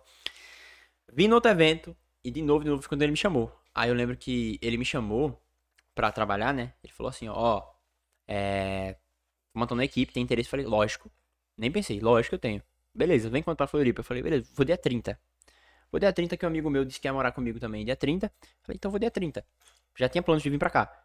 Só que um certo dia no domingo, ele mandou um link de uma aula dele. Eu cliquei. Falei, meu irmão, o que, que é isso? Cliquei na aula entrei. Era uma mentoria dele que tava dando aula lá. E lá ele tava falando de uma imersão que ia ter na casa dele no dia 18 de outubro. Outubro, outubro, isso. Eu acho que eu vi essa imersão no Instagram Na dele, casa botou dele. A galera na piscina Sim, tal, que ele botou a galera de frio. madrugada passando Ah, frio. é, foi isso vi. mesmo. Eu entrei ali, ele tava vendendo aquela imersão. Só que quando eu saí, eu falei, beleza, não vou comprar, a galera vai. A galera da imersão começou a me chamar pra ir. Tu precisa vir, tu precisa vir, tu precisa vir. Porque dentro da aula, ele me colocava pra resolver problema da galera. E eu nem sabia o que, que era. João, responde aí. Aí eu tinha que dar um jeito de responder. Aham. Se eu tivesse errado, ele me corrigia. Porque uma coisa que eu aprendi foi o seguinte: as pessoas têm medo de falar. As pessoas veem uma pessoa que tá um pouco acima, tem medo de falar. Eu tenho medo de perguntar pra ele que a minha pergunta. Mas só que não existe pergunta ruim. Sim. Se eu tiver errado, ele me corrige, eu melhoro e eu me torno uma Claro. pessoa melhor. Tu aprende, que aprende eu coisa, aprendo, né? aprendo isso, isso. Então ele colocava pra, resol- pra responder, eu respondia. No que eu respondia, o que que acontecia? A galera gostava da minha resposta e gostava da minha interação. Começaram a me chamar pra vir. E eu vi aquilo ali como teste. Acho que ele tá me testando. né? Então tá, eu vou. Eu vi como teste. Aí eu vim. Eu não sabia onde eu ia dormir, velho. Eu só vim pra Floripa. E agora eu tô aqui. Não vim parar no, no boteco. Continuo sem lugar pra dormir, tá ligado? Mas E é, veio parar no Boteco Podcast. Vê só que maravilha. Provar aqui também, né? Se Ah, Pô, fica, fica à vontade aí, eu vou dar uma olhada até aqui no, no que, que chegou de pergunta pra Cara, deixar mandaram, tu... mandaram algumas na caixinha do Insta. Mandaram, mandaram. Ah. Tem, tem algumas coisas no Mas, Instagram mas aqui. siga, é, mas siga a história aí pra... É, não, não, não perde a tua linha de raciocínio aí, não. Deixa eu ver. E daqui a pouco vamos fazer uma mágica aí pra ver. Uhum. Fazer. Ó, minha minha prima tá assistindo Hum. e ela fez uma pergunta. Valeu. É possível aplicar hipnose no estudo pra um concurso? Como pode ajudar? E já, já atendeu alguém com esse objetivo? Já, já entendi pessoas que buscam melhorar no, no estudo, né? Buscam melhorar o foco para estudar. E é muito funcional. Por quê? Dentro da hipnose, a gente. E também da PNL, tá? Não sei, que alguém sabe que a PNL, que é Programação Neurolinguística. Existem as âncoras. O que que é uma âncora? Todo mundo vai rir agora, tá? Porque isso aqui é engraçado. Vão, vão lembrar de pessoas que vocês não, quer, não queriam lembrar, talvez. Todo mundo aqui tem uma música que lembra de alguém. Tem aquela música lembra de outra pessoa, tem? Tem. Já começou. Todo mundo tem. Lembrou, ouviu a música, caramba, velho. Minha ex começa. Enfim, acontece. Só que tem um cheiro também que lembra de um local específico. E o cérebro, ele associou aquilo. De tanto você ouvir aquela música e pensar naquela pessoa, o que foi que aconteceu? Associou. Isso é uma coragem. É um estímulo externo que te ativa algo interno. Sacou? Só que tem como fazer as âncoras de maneira é, manual. Você instala na âncora. Então o que é que pode ser feito? Pode resgatar ou criar um estado emocional de foco e ela ativar no momento do estudo. Eu tenho duas âncoras hoje que eu utilizo na minha vida. Que é uma âncora de confiança, que eu fecho minha mão e me sinto mais confiante. Pode- E uma âncora de equilíbrio. Então, por exemplo, quando eu tô. Vim aqui, tava nervoso pra falar. Por quê? Era algo novo pra mim. Sim. Então o corpo começou a acelerar aqui, ó, Pra me acalmar. Então, quando eu faço isso aqui, eu relembro de um momento que eu tava equilibrado. E meu, meu corpo desacelera, sacou? Então, se ela quer focar nos estudos pra ter mais desempenho, a gente pode instalar âncoras de foco pra que ela consiga se ativar naquele momento. A âncora não precisa ser só na mão, tá? Pode ser tipo ouvir Qualquer uma coisa música, que pode ser qualquer pessoa coisa. faça bem? Sacou? Pra ela poder Pra saber não, que relembre aquela... relembre aquele Ah. estado emocional, a gente ancore e ela consiga ter aquele empenho naquele momento. Uhum. Então, por exemplo, as âncoras são muito funcionais pra muita coisa. Já atendi pessoas que queriam melhorar foco e o desempenho foi surreal, sacou? Porque ela reserva aquele momento em estado presente. Porque, tipo assim, uma coisa é você estudar e seu pensamento tá lá na China, né? Porque o problema hoje da sociedade é que elas não, ninguém tá presente. Sim. Se você for no restaurante e você parar... Eu vi esse teu Instagram. Já viu no restaurante? caralho. E você for no É tipo, restaurante... é uma coisa muito óbvia, Sim, sim. mas que tu não pratica, Isso, tá ligado? isso. Tipo, se você for no restaurante hoje e você parar pra observar as pessoas, Todo no celular. todo mundo no celular, todo mundo até tá conversando, só que a cabeça tá lá no problema. Ninguém tá presente de verdade, ninguém tá com consciência e intencionalidade no que tá fazendo.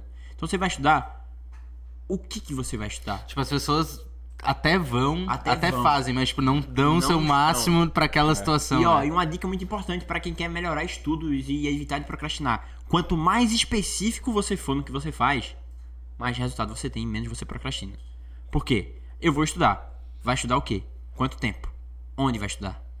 Tem um método que é adaptado para português, que eu peguei a adaptação, que é o método SMART, só que em português fica a palavra metas. Se a gente pegar a palavra metas e destrincha letra por letra, começando do S, tudo que você for fazer tem que ser significativo. Tudo que você for fazer, S, metas, tem o que agora? O A, né? Tem que ser atingível. Depois vem o T, temporal. Depois vem o E, específico. Né? Aí, depois vem o M, mensurável. então o que? Mensurável, específico, temporal, atingível e significativo. Se você pega essa palavra, essa palavra destrincha e tudo que você for fazer, você liga pra aquilo, você faz. Porque tá específico. O que, que eu vou estudar? Vou estudar, sei lá, história do Brasil no período joanino, de tal hora a tal hora, em tal lugar. Pra concurso, né? Tô dando um exemplo. Se a pessoa ela define aquilo ali, é muito difícil ela não fazer. Porque o cérebro dela Já tá esperando. não vai né? pensar no É. que fazer, já vai estar esperando. É facilitar Eu, o que é difícil e dificultar o que é fácil. eu percebi isso em mim, assim, tipo, Aham. com bastante coisa. Eu, eu, eu sempre fui muito de procrastinar Sim. tudo que eu tinha que fazer. Aí eu decidi que eu ia entrar na academia. Aí beleza, eu ia. Uma semana ia bem, na outra não ia, no outro mês não ia. E aí eu comecei a ver que não só pra academia, mas pras outras coisas, eu tinha que me induzir a pensar, eu tinha que fixar aquilo na minha mente, que amanhã eu vou. Tipo, fui hoje, amanhã eu vou também. Acordava, hoje eu vou, amanhã eu vou também. Isso, pra várias coisas eu comecei a aplicar isso, porque eu vi que eu tinha que me convencer de que eu tinha que fazer, pra chegar no momento e eu ter que fazer. É uma autoconversação, né? É. Você se conversa consigo mesmo. Isso é um tipo Exatamente. de hipnose. Sabia?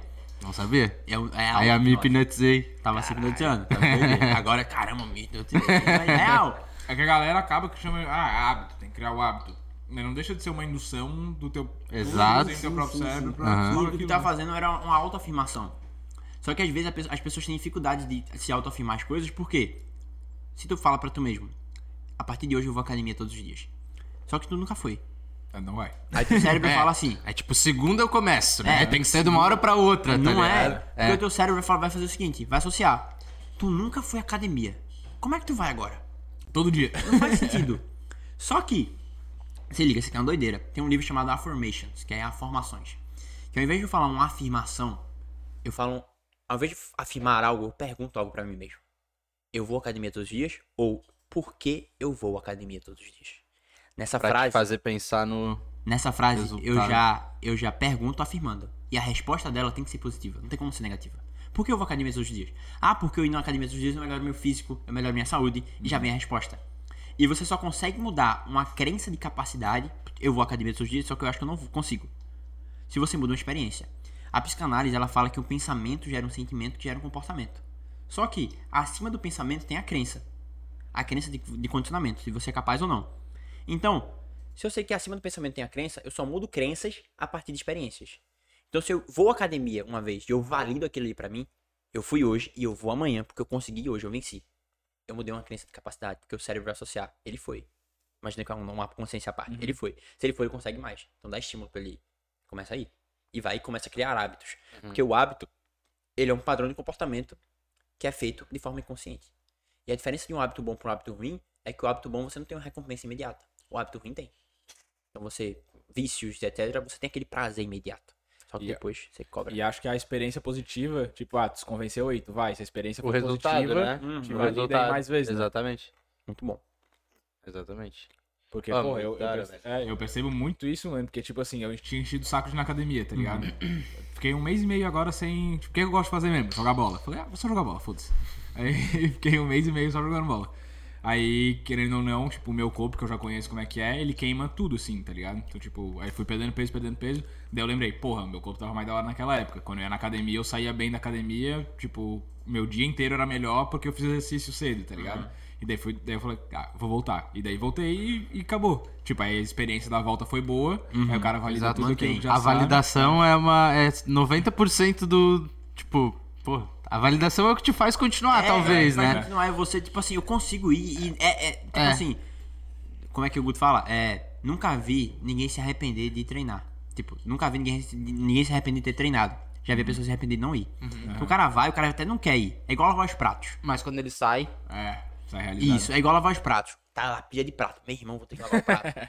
Só que o cara lava e depois fica aquele sentimento de dever cumprido. Lavei os pratos. Aí quer ter até foto. Tira foto. é? Tira foto do antes e depois da, da louça. Todo mundo já fez isso em algum momento. Sacou? Porque sente aquele sentimento de dever cumprido. Eu fiz alguma coisa. E assim vai. Então, às vezes, você até não quer ir. Aí você vai. Quando você vai e valida e a experiência é positiva, como tu falou, já era. Então tu, tu vai querer fazer mais daquilo. E assim vai. Sacou? Você se mantém dentro desse, desse, desse ciclo. Positivo, né? Então, vamos fazer o truque de mágica. E aí? Stop. Dá-lhe, dá-lhe. Vai, vai. Só. Acabar com tá- nós, Vou parecer dois idiotas aqui. Uma coisa que eu tava pensando também, tipo, Ok. é, eu não sei aonde que, que parte do, do cérebro que tá guardado isso aí, mas, por exemplo, a partir do momento que eu pego o ritmo pra ir na academia, Hum. é muito fácil pra eu ir. Uhum. Mas se eu falho, tipo, um, dois dias, eu já volto pra uma, voltar, pra uma né? inércia e Uhum. parece que é praticamente impossível de voltar. tá ligado? Eu acho que o corpo constante, até tava falando disso esses dias, o corpo Uhum. constante ele tende a manter um movimento, né? Quando ele tá parado, já é, é. sim, sim. Isso é bem, bem interessante falar sobre, né? Porque tem uma analogia que eu gosto muito. Que é o seguinte, existem as fases dos hábitos. Tipo assim, você não consegue criar um hábito de uma hora pra outra. E tem quatro fases de um hábito, de, de- da criação de um novo comportamento ou do aprendizado de alguma coisa. São quatro. Quando o cara, ele é inconsciente, ele, ele não sabe qual que é os erros, ele tipo, é incompetente e inconsciente. Ele erra, só que ele não sabe onde ele tá errando. Depois ele é incompetente e consciente. Ele erra e sabe onde ele tá. Ele sabe onde ele tá errando. Depois ele é consciente e com- ele é competente e consciente. Ou seja, ele tá fazendo as coisas sabendo por quê. Só que quando ele for competente e inconsciente, ele faz de maneira natural. Só que pra ele chegar aqui aí, é, tem que ralar muito. Então, às vezes, o cara vai, faz, eu tô conseguindo, eu tô conseguindo, eu tô conseguindo. Só que quando ele para, o corpo ele entende, pô, o nosso cérebro é preguiçoso. E nós tem- a, a nossa tendência é economizar energia. Se eu gosto de economizar energia e pra mim é desconfortável ir à academia, eu vou preferir aí o conforto. Toda vez que eu prefiro o conforto, o que, que faz? Eu deixo de validar um comportamento que é até positivo pra mim. E é a questão da trilha neural, né? Imagina, deixa eu ver se eu consigo pegar, fazer com coordenada. Imagina que isso aqui é um caminho que tu percorre todos os dias, certo? Aqui é não ir pra academia, procrastinar ir pra academia. Todo dia tu percorre aqui. Só que com o tempo, tu passa a criar esse novo caminho aqui, essa nova estrada, certo? Em vez de tu vir por aqui, tu vai por aqui. E essa estrada que começa a ser esquecida. Tu deixa de andar por ela, só anda por essa. Eu vou academia, eu vou academia, eu vou academia. Só que por alguma razão, tu deixa de ir pra academia. Aí essa estrada que tava enterrada lá, um monte de terra, ela começa a se desenterrar. Tu começa a passar por ela de novo. Sacou? Você só, a só vira inconsciente a partir do momento que você já, já repetiu tanto aquilo ali que você nem pensa em fazer, você só faz. Uhum. Então é isso. Então parar, realmente você pensa, pô, vou ter que ir hoje de novo. Já começa a voltar aquele. O Guto tá me ligando. Posso atender? Por favor. Alô? Alô? Ah, ok. Alô? Se for esporro, ele não vai colocar. Não tá ouvindo? Alô? Não tô ouvindo. Não tô ouvindo ele. Peraí. Deve estar embaixo. Tô chegando, abre aí. A gente falou com ele essa semana aí. Falou que vai colar. Só que de noite pra ele é complicado, porque dá curso, dá mentoria, dá um monte de coisa, né? Enfim, não acho Tudo que certo? Qualquer Foi, coisa tudo fica à ok, tudo vontade, ok, hein? tudo ok. Fica à vontade, mano. Nem, Tudo ok, tudo ok. nem ok. esquenta. Enfim, tá tudo ok. Ao Ó, vivo é assim, né? Ao vivo assim, é show on e show off, né? Enfim, o que eu tava falando? Esqueci. Espinchei de novo. Espincha aí. É, tu Ah, tava finalizando os caminhos Sim, e. aí se você deixa de andar no caminho, naquele caminho que você tava andando todos os dias, aquela trilha que tava escondida se desenterra. Sacou? E assim vai. Essa é a parada. É você manter aquele comportamento que você tá tentando criar. É isso. Aí daí teu caminho aumenta de novo pra Vai passar aumenta de novo, você vai mantendo aquele, aquele, aquele outro esquecido. Mas não quer dizer que em nenhum momento ele possa voltar. Sacou? É isso. Saquei. Vamos lá, vamos fazer o truque agora, vocês estão. Vai, por Dá, favor. Pessoal, baralho comum, tá? Ele só é bonito. Só parece comigo. Pode mostrar bem pra Parece a câmera aqui? câmera aqui que tá te pegando bem. Esse baralho ele é bonito, parece comigo, ó. Bem bonitão. Gostei da cor. Sacou? Da hora, né? Da hora. É, não depois, depois que o cara toma o bagulho pelo nariz lá, ele vê um baralho normal assim, pô. Rapé. Então, é, só que é um baralho comum, as cartas são diferentes. É um baralho como se fosse aqueles de, de poker e de etc. Uhum. Tem uma carta aqui, eu acho que eu tirei ela, não tenho certeza, que é só uma carta, tipo, igual a parte de trás. Deixa eu procurar, só pra não falar que eu vou roubar aqui, né? Cadê? Não, ela não tá aqui mais não, já tirei. Enfim. Vocês podem conferir que é um baralho comum. Tá? E aí? Tu é bom mesmo, Pedro? Vai contar as cartas? Pode embaralhar também, se quiser. Pô, da hora mesmo, hein? Bonito, né? Bonitão. Alguma coisa de não comum tem aqui, mas eu não consigo achar. Olhar também? Tem Confio, certeza? confio. Confia? ok, ok. Tá confiando. É que normalmente não é o baralho que tá errado ou não, é a mão do cara que. Também? Também? embaralhar? Só pra ter certeza já tá bom? Baralho, baralho. Baralho, vai baralhar. Pra não perder o, é o ritual, né? Eu não sei embaralhar carta. Tu que. Do jeito que tu quiser. Não joga porra nenhuma. Eu jogo truquinho, pô. Ah, é, tu joga truco. Tá bom? Ou quer mais? Tá bom, vai. Não vai mudar muita coisa, eu acho. Né? Tem certeza? Vai lá. Ok. Beleza, vamos lá. Confio, Posso ficar em pé confio. aqui? Tipo, tá Por favor, Pode, só pode. levanta o microfone contigo aí. Ok. Aí, ó. shit. Aí, show. Tá, tá me Não, vocês vão muito. Subir Acho que vai ter que levantar mais. Aí, show. Aí, ó. Beleza, ó, vou fazer o seguinte. Não mexi nada. A galera acha que o mágico, ele tem muitas habilidades. Vai levantar a câmera também? Tem que levantar, beleza. Vamos... Ô, dá uma virada naquela ali só, não? Hã? Fica mais fácil. Tá. Ok, no tempo que for. Minha mão tá parada aqui. Vai lá. Tô mexendo em nada. Show? Beleza, ó. A galera acha que o mágico, ele é rápido. Só que na verdade não é. Pelo menos eu não sou, né? Tipo, eu, não tenho, eu tenho poucas habilidades. Eu vou fazer o seguinte. Eu só vou deitar o baralho aqui assim. Certo? Eu vou passar meu dedo lentamente. E tu vai falar para quando tu quiser parar. Certo? Tá. Vai. Para. Vamos lá, 3, 2, 1, vai. Para. Aqui. Isso. Tem certeza? Absoluto. Não quer trocar? Não quero trocar. Beleza. Olha a carta que parou. Memoriza ela. Tá. Vou cobrir aqui só pra não falar que eu vou olhar no reflexo. Qual que é o objetivo agora? O objetivo é tu projetar a carta aqui entre eu e tu. E tu tentar não entregar a tua carta pelo tua, pela tua linguagem não verbal. Sacou? Esse é o objetivo. Vou tentar te ler agora pra poder entender tua carta. Tá. Beleza. Muito bom. Cara, idiota. Peraí, peraí. Vem aqui, vem aqui. Quer olhar de novo? Tá aqui pra baixo. Eu lembro, eu lembro. Hã? Tu não lembra qual é Lembro.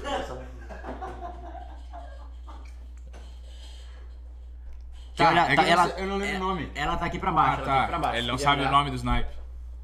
Não Eu faz não lembro diferença do isso? Eu não lembro Não, o nome do mas naipe. consegue lembrar qual que é? Sim, sim, sim. É- sim, é sim, funcional. Sim, sim, sim. Tá, beleza. Vê só. Se liga. Imagina a carta sendo projetada aqui entre eu e tu. Certo? e tenta não entregar. O objetivo é não entregar, tá? Ok. Véi, isso é muito doido, né? Porque nada na vida é por acaso. Tipo, as coisas acontecem de maneira intencional. Então, isso aqui é um podcast, vocês estão começando, tem aqui quatro meses. Por É aí. isso, por aí, quatro meses. Aham. Então, e é um embrião viral, como os meninos falaram ali. Isso é muito massa. Porque percebem que vocês não são pessoas comuns.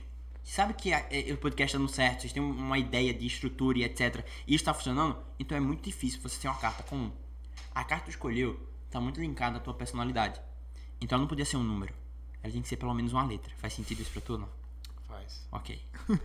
e agora imagina o, o naipe dela sendo desenhado. Bem bonito. Ok? Eu não te conheço. Tô te conhecendo agora. E eu percebi que tu é uma pessoa boa. Uma pessoa de um coração muito bom. e o teu naipe é um naipe de copas. Porque tá muito linkado à tua personalidade. Só que, eu te falei que tu não era carta comum. Quais são as letras do baralho? Tem a dama e o rei. E também tem um as. E tem o valete. E a tua carta é um valete de copas. Faz sentido isso ou não? Faz sentido. E aí, foi boa ou não foi? Foi boa. Foi boa. Por quê? Tu me, tu me Mostra, mostra, mostra. Mostra só aqui, ó. Só pra ter certeza, ó. Não, mu- não mudei. Aqui, Valete de Copas. Ele falou da carta dele sem falar da carta dele. Foi a linguagem não verbal que entregou pra mim o que que era a carta dele. E ó, tá muito linkada à tua personalidade, tá muito linkada a quem você é. Por quê? Tu não podia ser um número. É muito comum ser um número. Tu é mais que um número, tu é uma letra. e a letra vale mais. Então por isso que tua carta foi essa. Nada no universo é por acaso, eu acredito muito nisso. Tá explicado, eu sou especial. Muito boa, né? Foda, mano, parabéns. Boa, boa, Dificilmente Muito vai boa, encontrar um truque muito desse. boa, muito boa. Eu fiquei com medo de errar o nome do naipe, pô. eu não lembrava. Mas não tem como, teu coração é muito bom, pô. É difícil. Justo, justo. Sacou? Muito bom. Enfim, Da hora, da hora. eu gosto de fazer mágica assim, porque é diferente.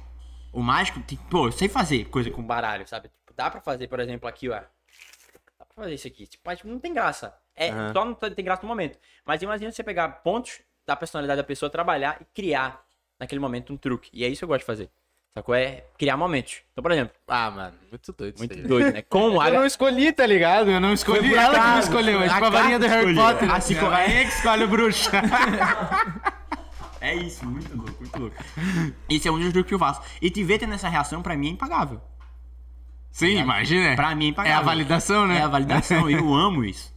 Sacou? E é um dos hobbies que eu gosto de fazer. Porque quando as pessoas reagem de maneira positiva à mágica, eu falo, caramba, lógico, tem as pessoas que vêm provar. Duvido de fazer comigo. Vou descobrir teu truque agora. Nossa, deve ser melhor ainda esse aí. É melhor ainda. Deve ser melhor É ainda. melhor ainda. Eu lembro que eu fui fazer. Recentemente a gente teve um. Depois eu conto. Teve um negócio. teve um negócio no. A gente teve um. Uma reuniãozinha e tal, uma galera networking e tal. Teve uma menina que ela queria muito me provar que eu não era bom na mágica e que eu ia errar na frente dela.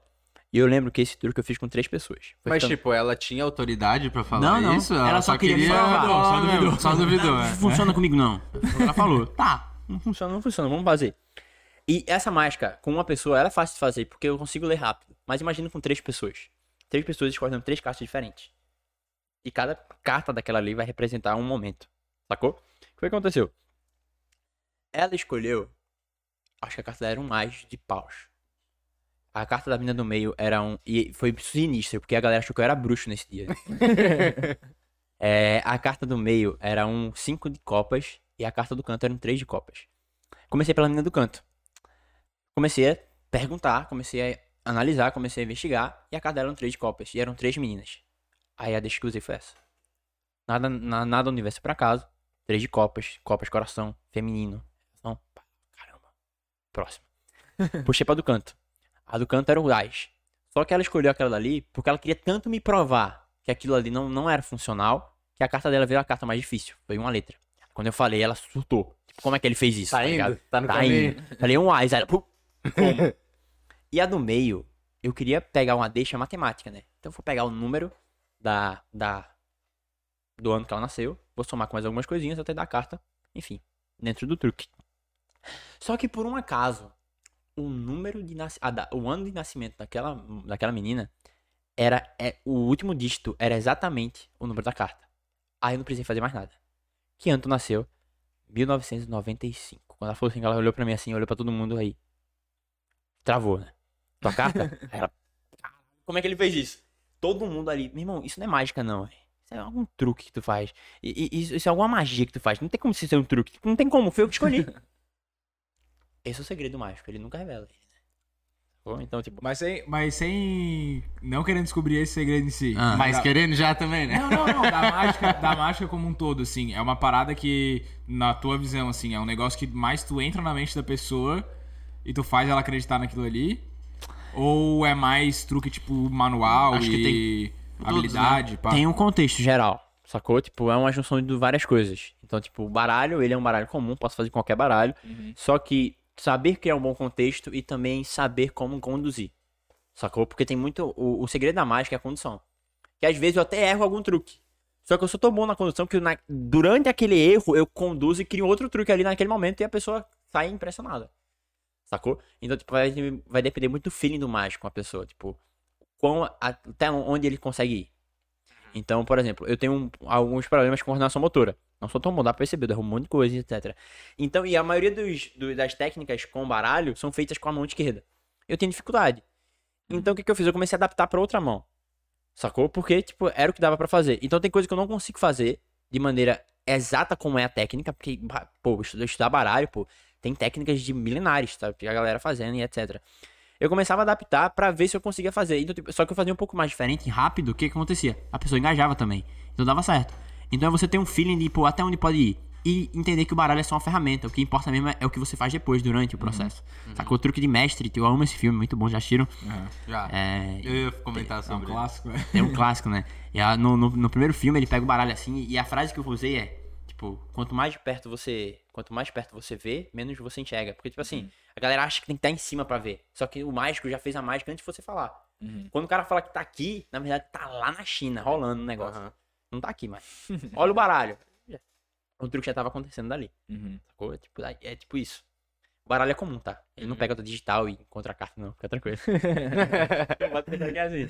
Da hora. Vamos abrir para umas perguntinhas Fechou, aí fechou. da galera. Cara, eu tinha uma. Eu Enquanto isso, tu vai mas preparando dos, a aproximação aí. Tá Não. sempre um passo na frente, né? Mas eu tinha uma, eu tinha uma mágica quando eu era menorzinho que era. Não sei se. Você já fez que botava o. O paninho na mão? Uhum. Pro paninho sumir? no dedo, né? Assoprava. Assoprava, fazia o que quisesse, podia fazer o que quisesse. É muito boa, pô. Assim, Não vou revelar porque eu também tenho meus truques aí. Tem uma que eu comprei quando eu era pequenininho. Que era um dedo que acendia. Você apertava assim, ele acendia. Aí tinha dois, né? Aí você pegava assim, jogava pra outra mão, pegava assim, aí fingia que comia e tirava. Enfim, e eu brincava muito com isso. Gravava, gravava os vídeos no escuro. Pá, pá. E tipo assim, eu me achava um mago, né? Um mago da, da mágica. Mas era muito massa. Criança. Minha brincadeira era fazer mágica. Aí, eu acho muito da hora esses truques de, Uhum. de mágica. Até os mais tulos, assim, se tu pega um, dois, cara, é muito da hora de fazer. Eu, tenho, eu sei um que só que eu sei, mas eu preciso ter meu, minha dupla, que é meu pai. Que sabe também o truque, daí. No final é que eu tento que é? fazer com vocês. No final eu tento fazer, porque vai que dê errado. Off. Hum. Agora eu que fiquei comendo aqui, desculpa. Vamos lá. Vieram algumas pelo Instagram. Quem estiver assistindo aí quiser mandar no YouTube, a gente dá uma lida lá no chat também. É, existem regras de conduta entre os hipnólogos? Boa pergunta, muito boa. Muito boa, hein? Eu não ensino hipnose pra qualquer pessoa. Muitas pessoas, principalmente na escola, né? Me ensina, me ensina, me ensina. Só que eu sempre tive um feeling de ser uma pessoa muito ética. Desde, desde a minha criação. E de, me, de, e de me preocupar com as pessoas. Então, eu sempre, quando eu tô conduzindo um processo de hipnose, eu sempre, aqui é uma pessoa, eu tenho que deixar o processo mais confortável possível para ela. Então, eu tenho muito cuidado com isso. Então, antes de fazer qualquer processo de hipnose, a gente tem um contrato hipnótico. Quando eu converso com ela, ó, você não vai fazer nada que você não queira fazer. Pode confiar e se permitir sentir. Então, quando a gente faz qualquer curso de hipnose, a gente aprende sobre contrato e aprende sobre ética hipnótica, né? Você se preocupar com aquela pessoa. E eu não vou ensinar hipnose pra alguém se eu não sei a intenção dela. Tem muitos pastores que utilizam hipnose, inclusive. Muitos pastores que procuram mentores meus, que já foram meus professores, pra aprender hipnose. Então, pô, não quero ferir a crença de ninguém, tá? Mas tem muita coisa que acontece em muita igreja aí que é pura hipnose. Uhum. Que é pura condução, que é pura sugestão. E, as e- e eles, eles pedem pra fazer curso, eles fazem o curso, só que eles não querem sair nas fotos. Não querem sair, não querem mostrar que estão aprendendo algo desse, desse tipo, sacou? E tem, eu não ensino pra qualquer pessoa. Tem sim uma ética. cê- cê- cê- você tem que sim se preocupar com as pessoas. Porque na real, qual que é o perigo da hipnose? Nenhum. Sinceramente, é nenhum. A pessoa não vai ficar presa, ela não vai ser Não vai controlada. ficar naquele estado de nunca Não mais vai ficar na voltar. O transe, na real, é um estado de relaxamento. É como aquele domingo que tu, que tu só acordou cedo e tu não, precisa, não precisava se acordar. Tu poderia abrir os olhos a qualquer momento, mas prefere ficar ali. É, tipo, o transe é isso. Só que, dentro do processo de transe, a pessoa tá sugest, sugestionável naquele momento. Então, talvez ela não encontre o segredo dela, pra mim, João. Mas se ela enxergar a mãe dela, que ela sente tanta confiança e carinho na minha pessoa, que isso dá pra fazer. E quando ela voltar do transe, eu perguntar pra ela, filha, qual que é a tua senha do banco? Isso aí. É forte. Qual que é a tua senha do banco? Ela confia tanto na mãe dela que ela vai contar pra mim. Então, eu não ensino hipnose pra qualquer pessoa. Não é qualquer pessoa que pode aprender hipnose. A pessoa tem que ter qual é a intenção que ela tem pra aprender aquilo e onde ela quer chegar com tudo aquilo. E é essa a parada que tem que acontecer. Sacou? Então tem sim uma ética. Eu não ensino pra qualquer pessoa, acho que nunca ensinei pra ninguém. Muitas pessoas já me pediram, já queriam me pagar muita grana pra, pra aprender. Eu falei, não. Eu posso ensinar, mas eu não vou. Uhum. Sacou? Então tu. Pode estar no controle de uma pessoa. Então, é, é, é muito de Tu consegue, Sim digamos. não. É, também. Tipo, dá, dá, dá pra fazer sugestões onde a pessoa ela pode, assim, se permitir se confiar tanto naquilo ali que ela pode terminar abrindo o jogo ali. Uhum. Tanto é que já foram presos, já tiveram pessoas que foram presas porque estavam utilizando, utilizando hipnose pra estupro, por exemplo. Caralho, velho, que pesado. Pesado. Então, E. Não, pode complementar. Então não é qualquer pessoa que pode aprender. A pessoa tem que ter uma intenção. Qual que é a intenção de aprender? A minha intenção, sim, quando sim, eu aprendi lá no. Lógico, né? Com, com um vídeo de YouTube, você não aprofunda tanto pra fazer esse tipo de coisa. É algo, um estudo mais profundo, um estudo mais direcionado e tal. Então, por exemplo, e até porque ninguém dá valor a conteúdo gratuito, né? Até existe conteúdo gratuito, mas ninguém dá valor. Então, eu dei valor a 180 vídeos. Eu conseguia fazer as pessoas colarem as mãos, fazer a pessoa ver o ídolo e tal, mas era na brincadeira. Mas desde ali, eu já tinha ética pra cuidar das pessoas. Sacou? Então, existe sim uma ética hipnótica, existe sim um, um, um contrato que tem que fazer com a outra pessoa pra ela se permitir viver aquela experiência positivaça, que vai ser incrível pra ela também. É isso. E que tu falou que tu começou a aprender hipnose, pá, ah, você é o cara do colégio, pá. E o cara faz esse negócio de hipnose, tipo assim, ah, quero pegar uma gatinha. Vou trazer ela aqui pra mim. Tem como? N- Não, Se não, usa é- isso? Não, não dá, não dá pra fazer assim. Tem uma sugestão que eu gostava muito. Com o tempo eu deixei de fazer. Qual que é? Na brincadeira, né? Tipo, não- a pessoa não se sente apaixonada de verdade. Mas a pessoa apertava minha mão esquerda, ela olhava pra mim e se sentia a pessoa mais, me sentia a pessoa mais nojenta do mundo. Me odiava, tipo, sentia nojo e tal. Só que toda vez que ela apertasse a mão direita, ela se sentia apaixonada por mim. E era surreal, porque ela pensava um, sentia, tinha gente que sentia cheiro estranho, meu irmão tá fedendo e tal, eu soltava minha mão. Aí apertava outra mão e olhava pra mim diferente. É, é muito engraçado fazer com homem. Tipo, aperta a mão, o cara soltava e aperta a outra aí. O que, que é isso que tá acontecendo? O cara começa a se estranhar, sacou? E uma vez eu fazia com uma amiga minha, né, uma das minhas melhores amigas, Lívia, lá de Recife. E o que foi que aconteceu? Fazia muito tempo que ela não se apaixonava, né? Eu não sabia dessa informação. Tanto é que eu tirei essa, essa sugestão do meu repertório. Não sabia dessa informação. O que foi que eu fiz? Falei, ó, toda vez que tu apertar a minha mão esquerda, eu sou a pessoa mais nojenta do mundo. Só que quando tu apertar a minha mão direita, eu sou a pessoa que tu se apaixona. Aí ela apertou a esquerda, soltou, com nojo. Apertou a direita, olhou pra mim, abaixou a cabeça e começou a chorar. Na hora, todo mundo olhou pra mim e falou, e agora? Só que eu tinha tanta confiança no que tava fazendo que eu sabia o que, que tava acontecendo ali. Aí eu olhei pra ela e falei, ó, a cena desaparece, tu volta normal. Ela voltou como se nada tivesse acontecido. O que ela teve foi um princípio de abreação. Uma abreação é quando eu toco em um local onde eu não deveria tocar, dentro de um processo de hipnose de entretenimento, por exemplo, tá? E a pessoa tem uma junção de emoções fortes que a gente chama de catarse. Talvez isso responda a próxima pergunta. Que a pessoa chama de catarse. Só que um cara preparado, ele consegue resolver aquele problema em segundos. Sacou? A cena desaparece, você vai retornando, se sentindo bem, a pessoa volta como se nada tivesse acontecido. Sacou? Qual que é o problema aí? O problema é que eu não sabia disso e eu, me, e eu tava aprendendo ali ainda, né? Só que eu já me sentia preparado. Então, que eu- então o que foi que eu fiz? Resolvi o problema, beleza, tirei do meu repertório, não faço mais. Dentro da clínica, a gente até provoca situações assim pra poder resolver o problema. Então a pessoa tem uma treta muito forte com o pai, deixa a pessoa no estado onde ela precisa enfrentar aquele problema e ressignificar ele. Então a gente trabalha aquilo ali. Na clínica é diferente. Quando eu tô na rua, eu só quero fazer a pessoa rir. Eu quero fazer a pessoa chorar de verdade. Então Sim, tem que sim. ter muita cautela com isso. Qual que é, tem uma a próxima pergunta? A próxima pergunta é. Perdão. Mas o que eu quis. Mas o que eu quis. tu- Posso só. Vai, vai, fala aí. Porque a pergunta talvez tenha interpretado a forma. Ou eu falei mal, Ah, ou tá. tu- Ah. Mas tipo assim, o cara. Tu que conhece assim linguagem corporal, Sim. Técnicas de hipnose, Aham. etc. Tipo, ah, tu vai pro, pro uma night, aí tu quer ficar com uma guria. Hum. E daí tu começa a trocar uma ideia ali com ela. Tu consegue meio que Hipnotizar? induzir alguma coisa? Não hipnotizar Então, em si, mas. Tem a hipnose conversacional, né? Que é você utilizar a hipnose dentro da sua comunicação. Daí são tipo gatilhos, assim. Gatilhos, isso e Que tu técnicas faz também, que dá pra que- fazer, que é ah. muito bom. Funciona. O baralho, o, É o que ele tá fazendo contigo desde o momento que ele sentou nessa cadeira. Tô apaixonado aqui. o baralho, o baralho é uma ferramenta muito incrível, né? É, a Letícia tava, ia ter uma aula daqui a pouco. Aí ela chegou na gente, uma, uma abordagem pra fazer com alguém na rua. Aí todo mundo começou a falar. Falei, a minha é a seguinte, escolhe uma carta. É a mais funcional. Inclusive os meninos aqui estão aprendendo coisa pra caralho comigo. Meu irmão, funciona. Porque o mágico, o hipnólogo, ele é diferente e as mulheres notam as pessoas diferentes. Ele é diferente, não por conta da hipnose, mas é porque naquele momento você se destacou mais que os outros caras. Fez algo que nunca ninguém fez com. Fez alto. Uhum. Ah, ninguém nunca é muito foda. O que, nenhum, o que ninguém nunca fez. Faça isso. Aí você vai ser diferente. Sacou? Então é. É uma parada muito foda. Porque você é diferente e você chama atenção. E, no- e falando agora de conversa, dá pra fazer. Você tendo uma boa oratória, você tendo. Você percebendo que ninguém percebe. Sacou? Porque as pessoas querem ser percebidas, mas ninguém percebe ninguém. Então eu vou conversar com alguém novo, a primeira coisa que eu falo é elogiar um ponto específico dessa pessoa que ninguém fala. Eu lembro no evento presencial que eu fui, e tinha um, um, um quadro lá, que era um homem, tinha que convencer uma mulher a jantar com ele pós o evento. Era pra treinar pitch de, de vendas, né? Diretas. E eu falei, não vou, na época eu namorava, fiquei só observando, né? Vai, vou, vou analisar o cara dentro da performance dele, aqui, ó. Tá, vamos ver.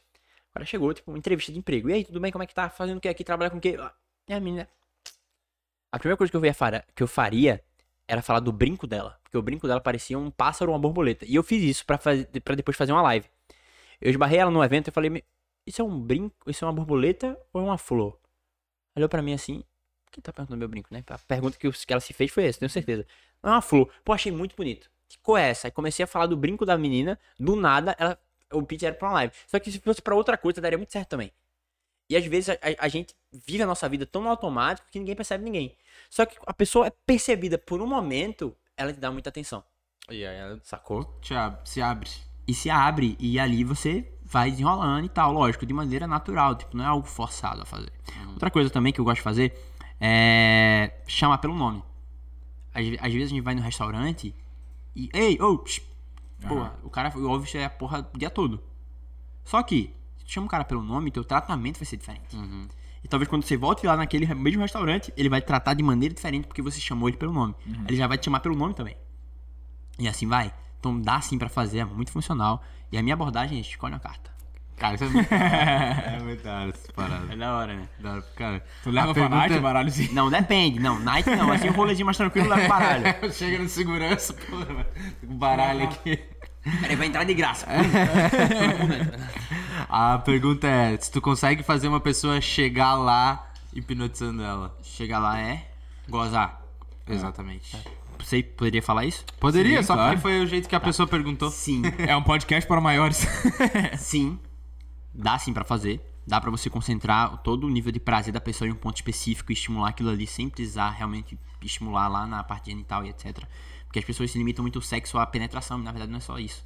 A massagem tântrica fala muito sobre isso. Então, eu acho que eu já vi. Eu não lembro Tem um vídeo do, do cara. Pyong Lee que ele, ele faz uma menina Tem mais uma pergunta sobre isso. gozar. ele faz uma menina gozar só tocando a mão dela. E tem também quem consegue fazer, tipo, sem, tipo, meio que por energia, assim, Então. sem encostar. Ponto muito, muito importante, que é um assunto discutido essa semana toda, eu entre os meus amigos. Ah. Que é sobre o magnetismo e a, a parada do Tantra lá que tá viral. conduzir assim energia, enfim. O que é aquilo? De forma científica, tá? E eu não quero ferir nenhuma crença, até acredito na parada da energia dos chakras, etc. Só que aquilo ali é hipnose não verbal. A hipnose ela é sugestiva. Ou seja, sempre que a pessoa vai ser hipnotizada ou se, se auto-hipnotizar, se tem sugestão. Eu quero algo, eu, eu percebo que a cada minuto que se passa eu sou uma pessoa mais produtiva. Ou então você vai assistir um filme e tem um monte de sugestão ali que você vai se engajando. A hipnose não verbal, ela trabalha com outros estímulos, estímulos auditivos e estímulos sinestésicos. Então dá sim pra pessoa conduzir a energia, vamos falar que energia, tá? Através da hipnose não verbal. E a pessoa consegue chegar a ápices de prazer sem precisar do toque, por exemplo. Então é funcional também, tá? É, tem muita gente utilizando isso na massagem tântrica, que é uma parada que eu já testei e funciona também, tá? Muito forte. O cara nem acredita, parece que o cara é poderoso. É uma parada. É sério, é sério, funciona. Dá pra fazer. Inclusive eu tenho um produto, tenho um produto pra isso não, tô brincando. Arrasta pra cima aqui, tá ligado? É, Mas tu falou funciona. do, do Big Brother, foi outra pergunta. É, o que que tu acha, é, qual a tua opinião sobre o dia que o Pyong Lee hipnotizou as pessoas do Big Brother? Então, eu admiro muito o Pyong Lee, tá? Ele foi um cara que popularizou a hipnose no, no Brasil. Isso foi muito massa. Tipo, ele tinha- já tinha caras fazendo essa ascensão, mas ele foi começou a hipnotizar muito famoso e viralizou no YouTube. Quando ele foi pro Big Brother, ele fez várias experiências e foi muito massa. TV aberta, hipnose prática. Hoje em dia, pode arrumar treta aqui? Tá tranquilo? Pode, claro, fica à vontade. Hoje em dia eu tenho algumas coisas contra o Pyong. É, que é, admiro muito ele. Tipo, já fiz até cursos dele, etc. Só que hoje em dia ele traz uma visão muito pseudocientífica pra hipnose. E eu sou um pouco contra isso. Porque a, a hipnose já é vista como algo mais. Já é vista como uma pseudociência, só que hipnose é ciência. Então, se eu trago uma, uma visão pseudocientífica sobre algo que é ciência, eu descredibilizo um pouco a comunidade. Tanto é que ele não faz parte da comunidade da hipnose no Brasil. Ele é mais o Pyong Lee, hipno- hipnólogo, que faz só as paradas dele sozinho. Então, por exemplo, falar que dá pra tratar a depressão em uma sessão, isso aí é, tipo, foda, velho. Não dá. Uhum. Cada pessoa é uma pessoa. É uma coisa que Cada mundo é teria um que mundo. contínua. um Então, lógico, tá- tá- porque na real, né? Quando a gente fala de processo terapêutico, não tem como comprovar o que, que foi que fez a pessoa mudar ali. Existem abordagens terapêuticas que são mais comprovadas. Só que não tem como saber qual foi o momento exato que a pessoa resolveu o problema. Uhum. Sacou? Então, não foi uma sessão. Mas não tem como saber o que. Aí veio uma palavra que ela ouviu e mudou aquilo ali. Só que eu não sei, eu não posso comprovar, dá pra tratar depressão em uma sessão. Não dá. É um processo. E o processo vai, o cara vai acompanhando e conduzindo e fazendo sob medida pra aquela pessoa. E assim vai. Então tem algumas coisas contra ele, mas admiro muito a pessoa que ele é. E é isso. E tipo aquele negócio da mágica que tu falou ali, que a, que a menina duvidou de ti e tal. Uma pessoa que não acredita em hipnose, que fala que isso não dá certo e tal, tipo, tu desafiaria ela a Então. provar Pra ela que Então, dá certo. É, a hipnose acontece se a pessoa quiser. Eu me permito ser hipnotizado, então eu vou ser hipnotizado. É, eu me desafio, vou desafiar o cara a hipnotizar. Por exemplo, tem um teste que eu gosto de fazer pra saber se a pessoa tá apta ou não a fazer hipnose. Vocês topam fazer agora? Topo. Beleza, bem simples. É algo simples. É um teste de concentração. Lembra, não vai acontecer nada que você não O queira. babaca vai começar a rir aqui já. Relaxa. Não vai acontecer acontecer nada que você não queira. É bem simples. Só basta fechar os olhos e se concentrar na minha voz, tá? Tá. Relaxa, fecha os olhos. Pode fechar, isso. Imagina que ao redor dos seus olhos agora tá caindo uma cola bem forte. Uma cola bem poderosa. E essa cola é realmente muito forte. Ela começa a grudar e colar os teus olhos completamente. Imagina essa cola caindo, imagina essa cola secando e grudando os seus olhos de uma vez por todas. Só que na tua testa, tu tem um olho imaginário. O teu objetivo é tentar abrir teus olhos olhando pra cima, olhando pra esse olho imaginário. Só que essa cola não vai permitir. Vamos lá? 3, 2, 1, tenta separar, mas não consegue. Pode tentar. Quanto mais força bota, menos consegue. Abriu. Beleza, fecha o olho. Tenta abrir o olho agora olhando pra cima. Olha pra cima primeiro e tenta abrir. É difícil, né? Se a pessoa ela faz isso e ela abre o olho, talvez ou ela não estava tão concentrada, ou ela queria me provar que aquilo não funcionava. Porque fisiologicamente é impossível você abrir o olho olhando pra cima. Não dá. Meu deu uma Não tremedeira dá, aqui. não dá, não dá, não dá. Se você bota o globo pra cima e tenta abrir, não dá. Então se a pessoa faz isso e ela não quer ser hipnotizada, ela faz assim. Pra me provar que não funciona. Aí dali eu falo, ó, você não tá no bom momento. Eu não vou estragar o rolê da hipnose por conta daquela pessoa. Então, ó, você não tá no bom momento, talvez em outro momento você possa ser hipnotizado. Então tem pessoas que me procuram pra me provar que não é real. Aí aquela pessoa descarta. Sacou? O Pedro tem um olho que levanta e o outro que não. Mas é, é tipo, Enfim. é, não vai dar certo esse teste, tá ligado? Enfim, e às vezes a pessoa me procura me desafiando e dá errado, porque ela quer me provar que não é real. Então a pessoa só é hipnotizada se ela quiser ser hipnotizada. A gente não vai poder ser hipnotizado. Vai, pô. Vai sim. Pô, eu tô já na, já tô na... Vai, vai, vocês- Quando ele falou, vocês fecha o fizeram- olho, você falou, meu Deus, onde é que eu tô? Vocês, fizeram o exercício certinho. Só que eu só queria mostrar como é que funcionava o teste, entendeu? Que é- não dá pra abrir. E é bem simples. Então não dá pra hipnotizar uma pessoa que não queira ser hipnotizada. Não é tipo truque de mestre, que ele vem com a pizza lá, gira, sleep, cara. Não é assim. não é assim. Dá pra fazer coisa- algumas coisas assim? Dá. Mas depois a pessoa dentro do processo. Então eu lembro que eu teve uma vez que eu fazia pré-militar pra dar pra prova, que eu contei pra vocês. E tinha um cara lá, que era um dos caras mais sugestivos que eu já conheci na minha vida. Ele se permitia sentir tudo, né? E o nome dele era André. E a galera curtia pra caramba, ele também gostava do processo. Ele jogava LOL, botei ele dentro do LOL, pra lutar dentro da sala, tava na Disney, dentro da sala etc. Alucinava mesmo. E uma vez ele tava lá no fundo da sala assim, e eu falei, André, toda vez que tu lê a palavra durma, tu entra em transe. Fui lá na frente, escrevi, durma, e lá atrás. A galera segurou ele e deitou. Dormiu.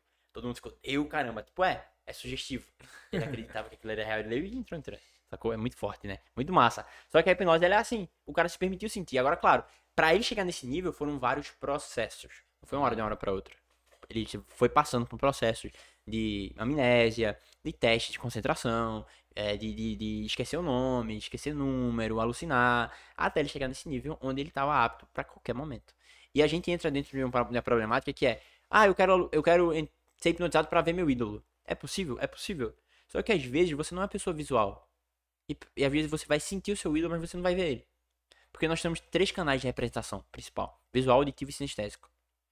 Então, sempre que eu vou fazer hipnose com a pessoa, eu observo se ela é mais visual, eu trabalho com mais sugestões visuais. Se ela é mais sinestésicas, eu faço ela sentir mais as coisas. Ou se ela é mais auditiva. Ou eu utilizo os três ao mesmo tempo, dentro das sugestões. Porque pra pessoa se permitir sentir, eu tenho que trabalhar com esses canais principais. É igual, por exemplo, o cara chega aqui, cenário massa, eu já tô todo retido aqui de, de atenção. Por quê? Eu sou muito visual. Às vezes eu assisto um filme, eu acho que eu sou o personagem do filme. Eu sou muito dessa vibe. Só que tem pessoas que entram aqui e não vão sentir tantas coisas, porque não estão vendo. Só que alguém fala alguma coisa que mexe com ela, ela, ela é mais. Normalmente as mulheres são mais sensitivas que os homens. Não é uma regra, tá? Os homens são mais visuais, as mulheres são mais sinestésicas. Mas vai muito disso. Então eu, eu tenho o feeling de saber se a pessoa é mais visual, auditiva ou sinestésica e trabalhar em cima disso pra que ela tenha um processo bom com a hipnose, sacou? É tipo isso. Mas é muito do cara querer ou não querer Também, querer ou não querer, tem que se permitir sentir. Tem que se permitir viver a experiência. Sim. O cara não quer, não vai. Acho que assim como qualquer coisa, na real. Como né? qualquer coisa, sim. Ah, é, outra. Quais são. é, quais técnicas os hipnólogos usam pra hipnotizar as pessoas tão rápido na TV? Algumas coisas são charlatanismo, tá? Tipo, Armado? Ou já teve algum processo antes. Então, por exemplo, é, a gente teve um. Lembra do rolê que eu falei? Teve recentemente. E, eu- e um dos caras era meu paciente. Ele já tinha entrado em transe rápido. Eu falei, ó, Luiz, em algum momento falo durma, dentro de transe. Você diz, não durma. Ele porque já tinha entrado, já tinha feito um processo antes. Toda vez que a pessoa vivencia a experiência antes, é muito mais fácil dela voltar para aquele estado.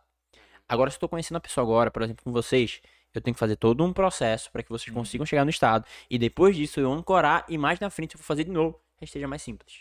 Sacou? É muito disso. E até porque o cara já conhece, já te conhece e confia Isso, já né? confia mais. Então, porque a primeira objeção que a pessoa tem pra ser hipnotizada é a confiança. Porque eu de- deveria confiar nesse cara, esse maluco. Sacou? E vai nessa. Então, lá na TV tem muito charlatanismo às vezes. Só que às vezes a- o cara fez um processo antes e a pessoa já tava suscetível desde o começo. E era só ele falar o gatilho lá e ela se permitir viver. Então, ó, quer? Quer. Durma. Entra. Se a pessoa já viveu. Sacou? Quer? Não quero. Então eu, vou- eu nem faço. Quer? Quero. Durma. Na hora, o cara quer. É tipo isso. O cara quer, realmente eu quero, eu na hora ele entra. Quem já foi hipnotizado alguma vez, sacou? É, tipo, muito nesse direcionamento. Na TV tem muita, muita, muita arte. Tipo assim, é, a hipnose é dividida em duas áreas, duas partes, duas grandes partes. A hipnose clássica e a hipnose moderna. A clássica é do Dave Elman. Inclusive era um radialista que começou a estudar hipnose, expandiu a hipnose, criou várias induções, inclusive a indução dele é muito funcional até hoje. E tem o Milton Erickson. E o Milton Erickson ele era conhecido como um velhinho que contava histórias. Porque ele comprovou que não é necessário um estado de transe profundo para a pessoa conseguir ser hipnotizada. Sacou?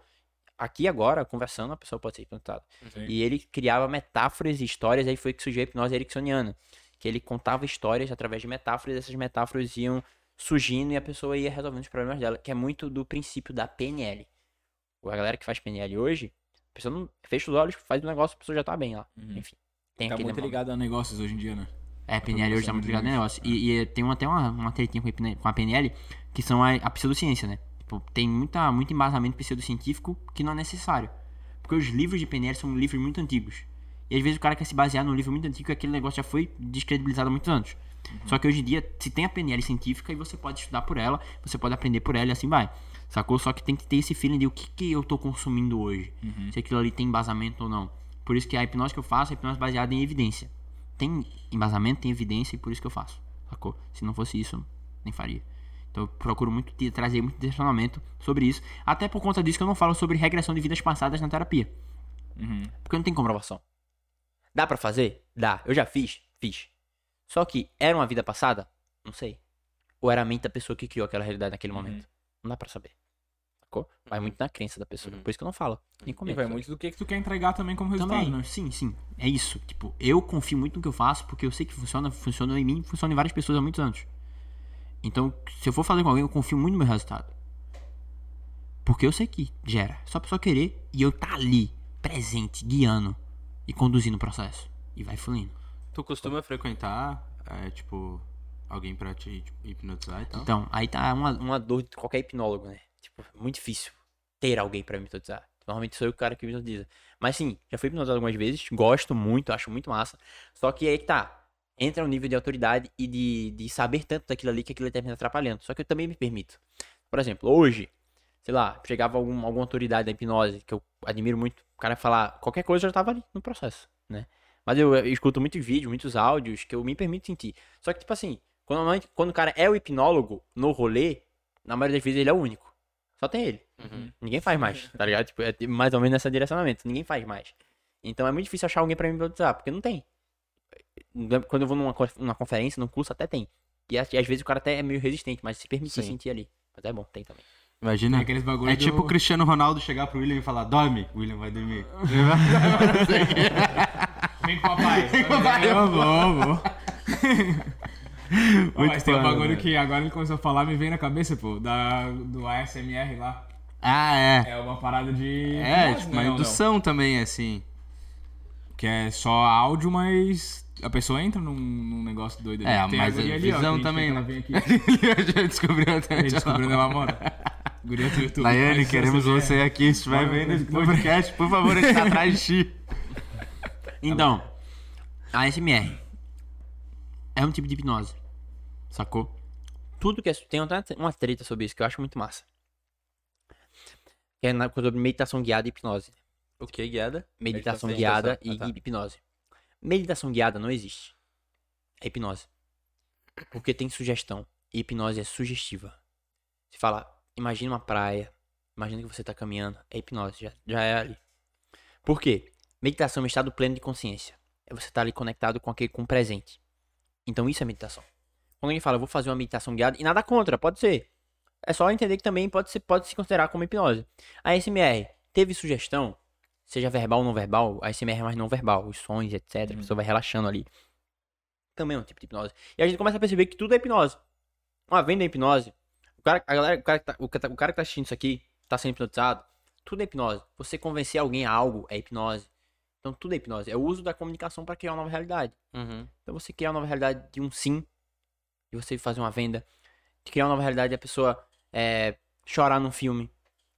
Naquele momento. E é tudo verbal ou tipo. Tem pequenos truques também. não verbal, tem usa, técnicas né? de hipnose não verbal que dá Aham. pra ser feito também, lógico, é algo um pouquinho mais diferente. Que não é minha especialidade, a hipnose não verbal, mas tem caras que são muito especialistas nisso, que fazem sons e, e etc. E a pessoa vai Que relaxando. pessoa. Oi? Que mexe com a pessoa. Mexe com a pessoa, então ela- eles sabem fazer. Aí o SMR tem muitos esses princípios, né? Entendi. De relaxar a pessoa naquele momento, etc. Então é isso. Nossa, esse do, no- do nosso foi bizarro, pô. Não sei nem como é que o Pedro achou essa porra. Do nada ele mandou. Ô, tem uma guria ali do Cobrasol que faz um negócio, ouve aí. Aí ele mandou, ô, tava trampando. Ele tava lá. Hipnose não verbal, é. Essa, velho. Forte, é, não, é. É massa, massa pra caramba. E, pô, e é um mundo sinistro, porque tem, tipo, muito. Pô, cada vídeo dela é diferente, sabe? Sim, sim. Cada um elabora um negócio diferente. Eu acho É isso muito muito massa, tá muito ligado? doido, velho. Muito massa. É como se fosse um. É você trazer outros tipos de técnicas pra algo que já existe e aquilo ali ficar melhor. Uhum. Sacou? Então já existe hipnose não verbal, mas não hipnose não verbal com o microfone, com aqueles sons, com aquele contexto, e a pessoa se engaja, se sente, etc. Isso é muito massa. E esse bagulho do digital é muito doido, né? É. Tá trazendo Traz um tudo, coisa. É, vai aparece um negócio que tu nunca o viu. estímulo visual quanto o Isso, sonoro, é, tudo. e, e sentir também, né? Você vê um vídeo de alguém, você chora, Uhum. você sente o coração acelerado. Sim. Nossa, Qual foi o último filme que tu chorou? o último que eu chorei, velho. Porra, calma lá. Foi Vingadores Ultimato. Bem, bem, bem, gostei. Bem, bem. Ou foi Ultimato ou foi Guerra Infinita, quando o Homem-Aranha morreu. Ali eu chorei. É. Chorei. Sou fãzão. Inclusive, Fãzão. dezembro tá chegando, né? Aham. Vai vir aí Multiverso. multiverso. vai ser doideira. Eu sou fãzão da Marvel também. Minha TV em cima de casa tem vários quadrinhos dos. Já assistiu Eternos, né? Gostou? Ainda não, ainda não vi. É, não vou dar spoiler não. É. Mas eu vi umas críticas aí que não me agradaram muito, É, a gente assistir, enfim. Assista, tire suas, con- suas conclusões. Mas a Marvel é muito bom. Mas É, o último filme que eu chorei eu acho que foi Vingadores. Vê só, Vingadores, o cara vai chorar. Se apega o personagem. É, o personagem, o personagem morre, meu Deus. Parece que é real. Parece que é real. né? Viver aquela experiência. Foi hipnotizado pelo filme. Quando, normalmente, quando eu assisto o filme do Homem-Aranha, eu saio me sentindo Homem-Aranha. Só falta me pendurar na parede e sair andando por aí. Isso aqui não dá.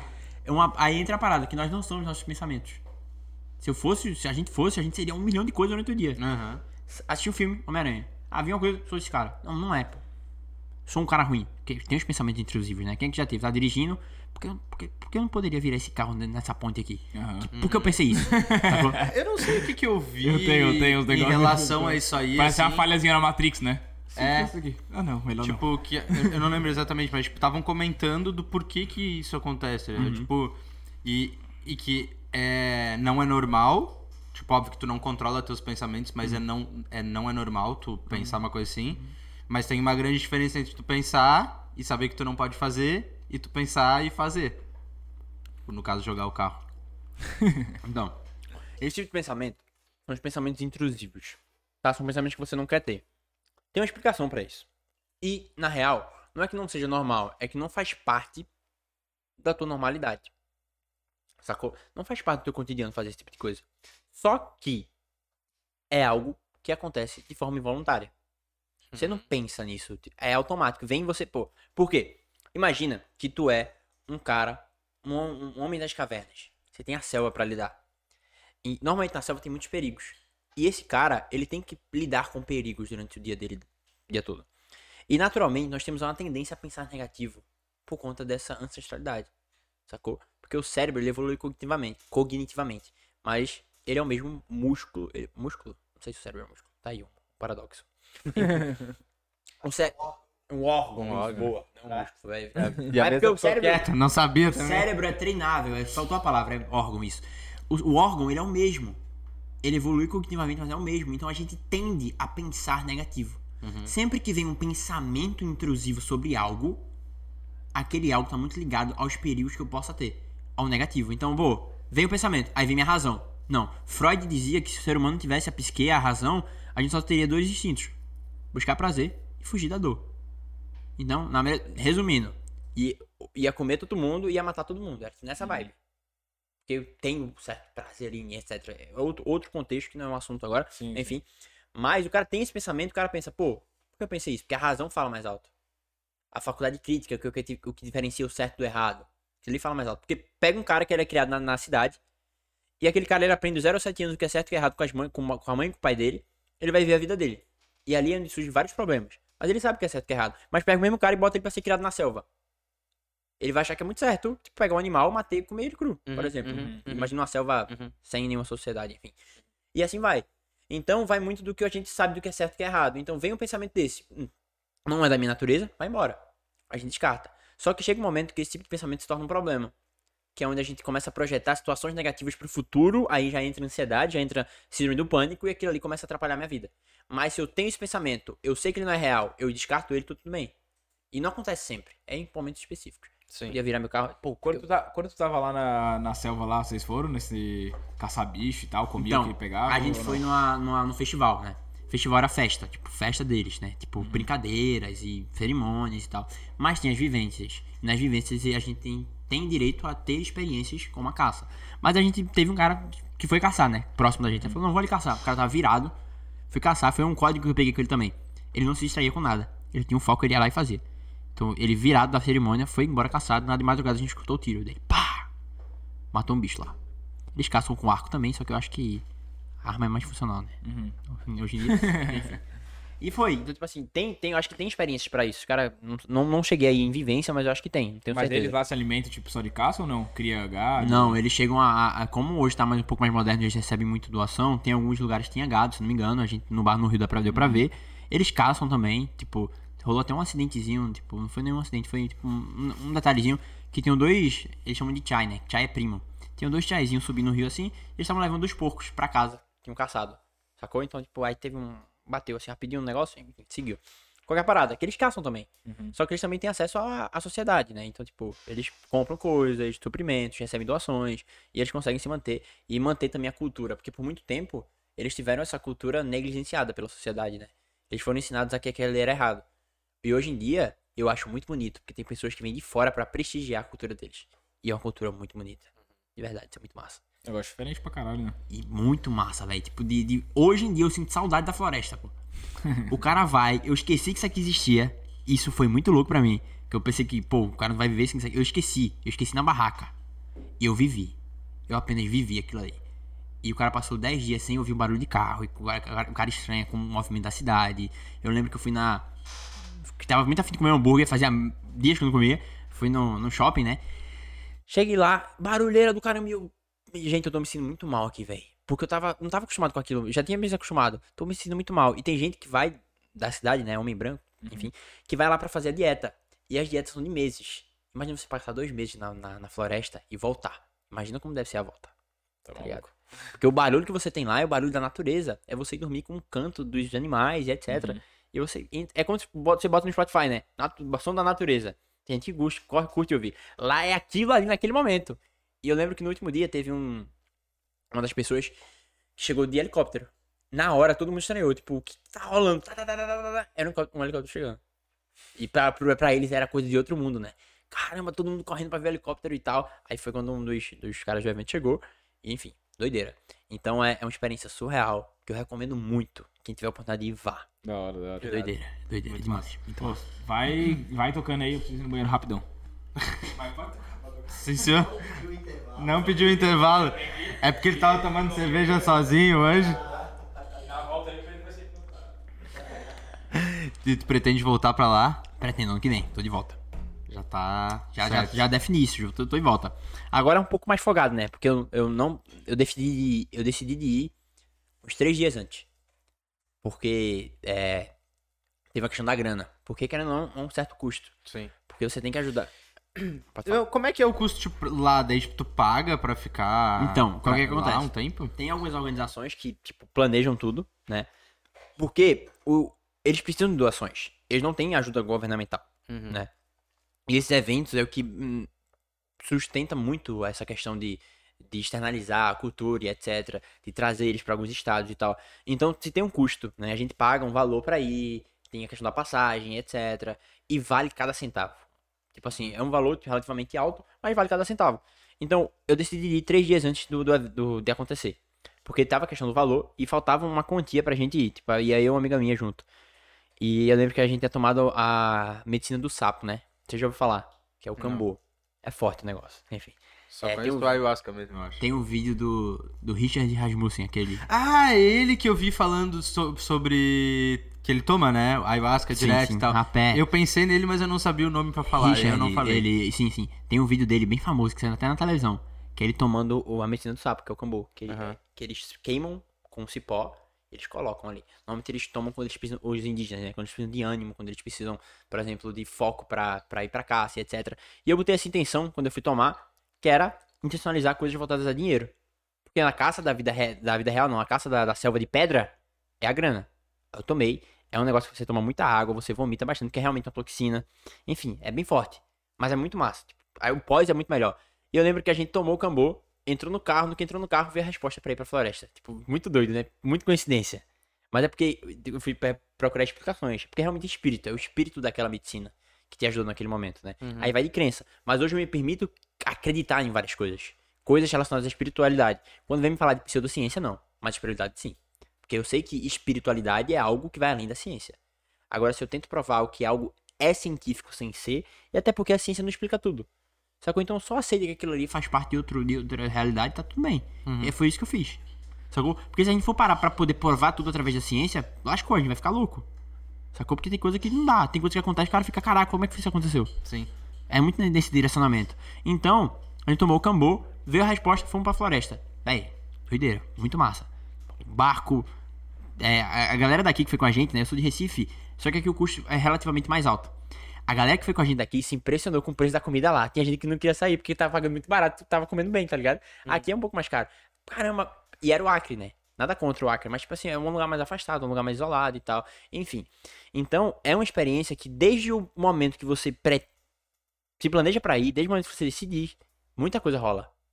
Muita coisa começa a acontecer. Sim. E você começa a viver aquelas É experiências. uma evolução. Evolução, é, sim, Uhum. sim. Você vai parar num lugar que você não sabia nem que existia. Você sobe um rio por horas. Você Sim. chega num lugar simples, num lugar silencioso, num lugar onde todo mundo é tranquilo.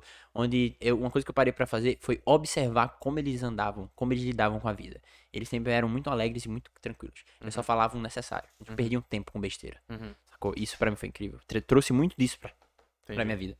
Isso é muito massa. Muito foda. Cara, já deixa. Onde é que o pessoal te encontra aí, além do Instagram? Então, tem mais algum lugar é- que quiser entrar em contato contigo? Hoje eu tô. Tem, tem um TikTok também, né? que é Onde eu faço hipnose Ah, lá. tá no TikTok? Tô no TikTok Pô, também. no TikTok eu não olhei. É que somos velhos, pô, a gente não acompanha mais. não, mas é que a gente fuça, né, pô? Mas Aham. TikTok Meu TikTok visto, é, não, não. que o arroba lá é diferente, é Pinchou com W no final, P-N-C-H-O-W, onde eu faço um pouco de hipnose lá. E tem meu Instagram, né, que é arroba João Pincho, onde eu produzo conteúdo mais sério, hoje em dia tá mais um pouco lifestyle, mas eu tô, vou voltar a trazer mais conteúdos voltados pra, hoje, pra comunicação também, que é, é o que eu venho mais fazendo, e tem como utilizar a hipnose na comunicação, pra melhorar a oratória, pra poder se conectar com as pessoas. Também, ansiedade, é, problemas, tipo, doenças mentais, que é, precisa desse, desse, desse tipo de conhecimento. Por quê? As pessoas ainda têm muitas crenças sobre isso e tem muita gente é, falando informação falsa. Tipo, sem ter direcionamento, sem ter conhecimento sobre. Então fala que ansiedade é uma coisa sem ser. E a pessoa acredita que é aquilo, a pessoa começa a ter, começa a criar aquele momento, aquela doença naquele momento, sem ter. Sacou? Porque nem tudo é ansiedade. E todo mundo culpa a ansiedade por tudo. Ah, engordei. É culpa da ansiedade. Ou Tem tá que ver. relaxado, né? Tem que ver, é, tem que ver se é isso ou não. Então, não é gerenciar. Então, hoje meu Instagram é João Pincho, onde eu compartilho lá, tipo, com, eu documento, eu costumo dizer que eu documento a minha vida. Porque se eu pego uma deixa que eu sei que pode ser um conteúdo que pode ajudar alguém, eu já gravo aquilo ali, já posto, que eu sei que aquilo ali vai conseguir agregar na vida de alguém, assim vai. Sacou? Então, lá, arroba João Pincho e TikTok Pinchou. P-N-C-H-O-W. Mano, e dessa parada de técnica de venda. Técnica de Que venda. falam que hoje tem muita relação com questão de hipnose, de levar. Não de hipnose é, diretamente, mas tipo de tu conduzir a pessoa pro caminho que tu quer que ela vá e daí tu oferece o produto no momento certo. Aham. Eu vi lá que tu faz uma hipnose para vendas, mais ou menos, né? É, enfim, vamos lá. Vou- é mais ou menos isso. Hipnose é, é o que chama de comunicação hipnótica.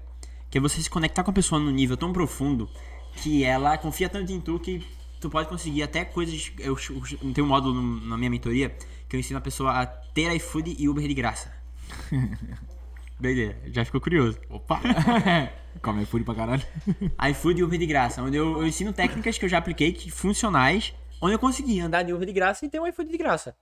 Me conectando com a pessoa, gerando valor, resolvendo problema e ela, e ela é, respondendo a minha CTA, que é a Call to Action, né, que chama da paração. Mas como é que eu faço? Eu tenho um uma técnica, uma técnica não, um, um método que eu chamo de PPC, que é presença, postura, presença, poder e cordialidade. É teu. É meu.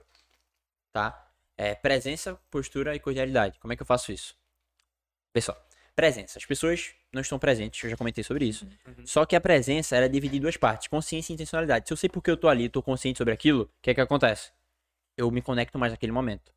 Tem um exercício muito massa que quando você tá conversando com alguém, você presta atenção nos seus pés por um segundo. E qualquer pensamento que você tinha extra daquilo, você volta pro presente, e você olha olho no olho, e olhar olho no olho, tipo, tem gente que tem medo de olhar olho no olho. Pessoas olham no olho, quer desviar, assim, porque não consegue. Só que quando você olha olho no olho, não ficar assim, no olho numa pessoa, não. Sim, sim. Tranquilo. Você consegue se conectar mais com ela. A postura é você ter um posicionamento forte. Saber por que você tá ali também, né? Véi, eu confio muito no que eu faço. Dentro da hipnose, a gente tem um negócio chamado A Capa do Mago, que é uma história bem legal, tá? Tem um livro chamado A Estrutura da Magia. E nesse livro, conta a história de, de um príncipe que ele não acreditava em ilhas, em princesas, nem em Deus. O pai dele sempre falou isso pra ele a vida toda, ele nunca acreditou nisso. Uma vez- uma que ele viajou, foi pra um lugar bem longe, tô contando essa história bem moderna, tá? Tipo, a história é bem contada, bem mística. Só que eu sou um cara, tipo assim, eu gosto de simplificar as coisas.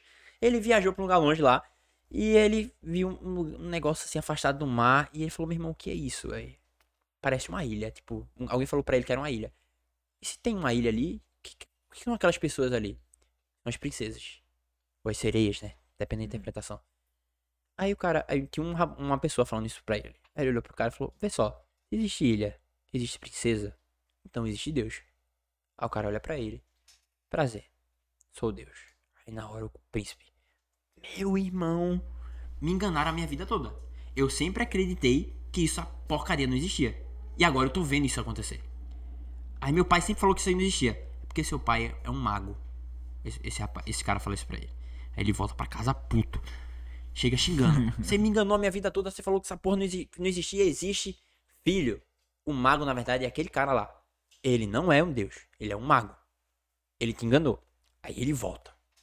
Você me enganou de novo, você. Na verdade, o teu pai é um mago. Aí fica essa joga. Qual que é a ideia, pra resumir a história? Os caras pra- passavam tanta confiança no que eles falavam que ele acreditava nos dois. Até que chega um momento que ele entende que o pai dele era um mago e que ele também pode ser um mago. Então, vestir a capa do mago é você vestir uma capa de confiança. É você confiar tanto no que você faz que, independente do que qualquer pessoa fale, você acredita naquilo. Então, se eu vou vender algo pra alguém, eu confio no produto. Eu sei o que o produto faz. Ou eu sou a prova social daquele produto, ou eu conheço pessoas que já foram validadas daquilo ali. Outra coisa, eu tenho empatia com aquela pessoa. Porque eu não vou empurrar uma venda, não é o lobo de Wall Street. Que eu vou empurrar uma ação lá porque o cara quer. Não. Eu quero vender um produto que eu sei que vai gerar valor na vida dela e que ela vai mudar de algum nível. Aí entra a reciprocidade. Então, um gatilho muito massa de reciprocidade é, por exemplo, sair aqui. Vou lá, a água dele acabou. Ele não pediu, vou lá e trago água, trago água, água pra ele. Inconscientemente, ele vai se sentir é, em dívida comigo. Então, se eu pedir um favor pra ele pós isso, daqui a um tempo, ele vai querer fazer pra mim Uhum. sacou? Então, é, quando eu vou vender pra alguém, eu sempre gero valor em algum nível. Porque é como se fosse uma conta bancária que você vai depositando ali naquela pessoa e depois você saca a grana. Tipo isso. Então, eu tô com ligação, ven- venda por ligação. Tô conversando com o cara, a primeira coisa que eu tenho que fazer é me conectar com ele. E aí, tá, tal, ele, pô, desliguei. E aí, como é que já, já, já, já chamo pelo nome? E aí, fulano, tá bem, não sei o que, sou da equipe de tal pessoa, tô aqui pra falar de tal produto. Ou não, né? Normalmente essa, essa seria a abordagem padrão. Ou então, você chegou a ver a aula de quinta-feira, aí o cara, consegui. O que é que tu entendeu daquela aula? Aí entra dois exercícios que eu acho muito massa. O cara tá conversando contigo aqui, tá conversando comigo. E tu começa a me falar sobre uma, alguma coisa da tua vida. Não, que hoje de manhã eu fiz tal coisa e aconteceu tal, tal, é, eu quase bati meu carro porque tem alguma coisa desalinhada. Eu chamo de exercício do feedback. Quando tu fala isso pra mim, eu vou te perguntar, deixa eu ver se eu entendi. Tu fez isso, isso e isso. Porque naquele momento, lá dentro da tua cabeça, tu vai perceber, irmão, ele tava tão consciente no que eu tava falando, que ele entendeu e até me explicou. E quando eu terminar de falar, tu entendeu o que eu falei? Fala pra mim. Aí o cara fala. E ali vocês vão se conectando mais. E essa conexão vai sendo tão profunda que chega um momento que. Se tu fala compra, o cara nem pensa duas vezes. Compra. Uhum. Sacou? Gera empatia, gerar conexão e ser cordial. Tem uma história muito massa das eleições da década de 80, lá no, no Reino Unido. Tinham dois caras. É, não vou lembrar o nome dos dois, só vou lembrar o nome de um, que é o de Israel. Que, enfim, tinha tinha uma repórter muito esperta. Ela foi investigar como seriam os dois caras. Ela pediu pra jantar com os dois. Numa noite, William, William Glazer e Benjamin de Israel, lembrei agora. Ela foi lá jantar com esse, esse Glazer e ela. Depois perguntaram pra ela como é que foi esse jantar. Os dois eram candidatos. Aí, ela falou: Ó, eu saí daquela mesa sabendo que aquele cara era o cara mais inteligente da face da terra. E no outro dia ela foi jantar com o Israel. Chegou pra jantar com ele, saiu. Como é que foi o jantar? Eu saí daquele jantar como se eu fosse a pessoa mais inteligente da terra. Ele foi tão cordial com ela que ela se sentiu especial. E aí já, já dá pra dizer quem foi que ganhou as eleições, né? Óbvio. O cara que era cordial, o cara que era amável, o cara que conseguia transmitir aquilo pras pessoas. Então quando eu tô dentro de uma venda, eu faço isso. Porque às vezes o cara só quer empurrar a venda, o cara não percebe a pessoa, o cara não entende a dor da pessoa. E às vezes o cara quer vender um produto pra ela, e talvez ela nem precise daquilo. É entender esse feeling, é saber lidar com pessoas. Uhum. Porque vendas você tá vendendo pra alguém, não uma máquina. Sim, sim. Se coloque no lugar dela, entenda ela e se conecte com Por ela. que, que a pessoa precisa do Por que, produto? que a né? pessoa precisa Sim. do produto? Às vezes a pessoa não precisa. Sim. Pra que vai vender se a pessoa não E precisa? tu tem que ser Não sei nem a palavra, mas o suficiente pra falar pro cara que tu não precisa de mim agora. Isso. né? Talvez Em futuramente. algum momento ele É. precise, sacou? E assim vai. Então, quando eu falo vendas através de hipnose, é você se conectar profundamente, você saber engajar ela no processo, gerar valor e fazer a venda. É muito simples. O processo de venda é simples. Basta o cara saber entender de pessoas. E como eu tô sempre avaliando, tô sempre me conectando, eu chego num local e às vezes, tipo, eu não conheço ninguém. Mas eu vou me conectando com as pessoas, todo mundo, e no final, todo mundo me conhece. E às vezes é, a minha autoridade ou meu respeito é adquirido não pela pessoa que eu sou ou pela quantidade de coisas que eu entrego ali, mas por eu ter sido cordial e amável com todo mundo. E aquilo ali volta pra mim. Sacou? Eu, eu utilizo hoje a reciprocidade como um estilo de vida. Eu faço sem esperar nada em troca. E até é meio clichê isso, né? Só que é muito real. Você só faz. E as coisas vêm, vão acontecendo. Sacou? As coisas vão fluindo, assim. E é isso que acontece. E às vezes tem coisas que acontecem na tua vida que tu nem lembra o que foi. Tem um, um exemplo que eu gosto. Que é quer ganhar presente de aniversário, todo mundo quer. Chega no, no, no aniversário dos teus amigos, familiares e dá presente pra todo mundo. Dificilmente tu não vai ganhar. Dificilmente tu não vai ganhar. Muito disso.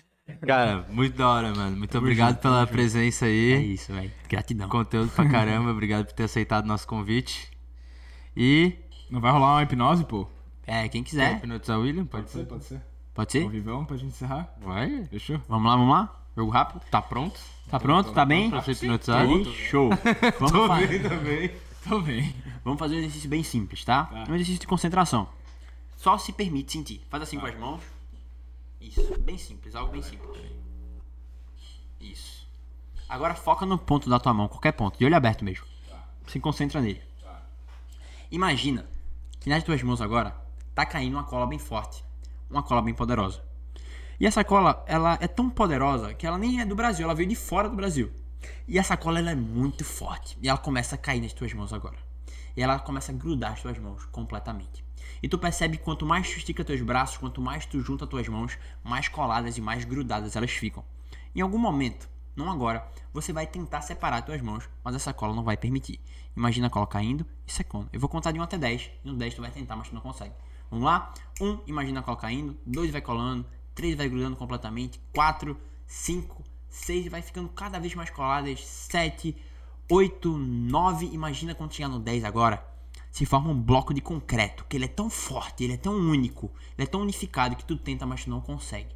Vai ser impossível de separar. Vamos lá? 10 tenta separar, mas não consegue. Pode tentar. Quanto mais força bota, mais consegue. Nem se mexe mais. Colou, grudou. Grudou. Completamente colada. Completamente colada. Não consegue separar. Pode botar força. Quanto mais força bota, menos consegue. Quanto mais força bota, menos consegue. Olha pra mim. Quando eu bater uma palma, tu separa normal. 3, 2, 1. Separou. Soltou. Mais ou menos, hein? Simples. Um exercício de concentração.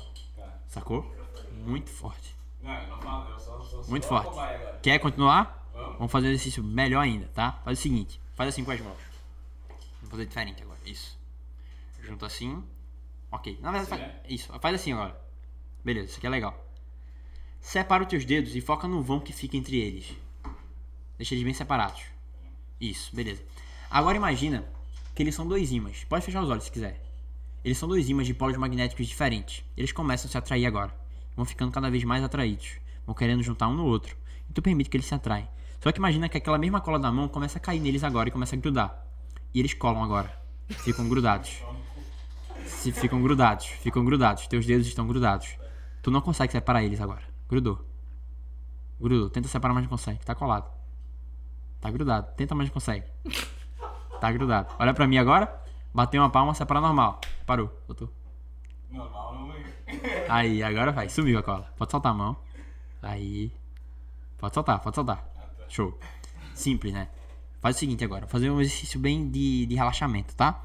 Na verdade, tá indo tão bem. Vou fazer diferente. Faz assim com as mãos. De novo. Isso. Junta os pés agora. Deixa os pés juntos. De Crocs dá certo? Talvez não dê pra ver na câmera, mas vai ser rápido. Junta as mãos, estica elas assim. Foca em outro ponto da tua mão. Imagina a mesma cola caindo, só que 10 vezes mais forte. E agora vai grudar de uma vez por todas.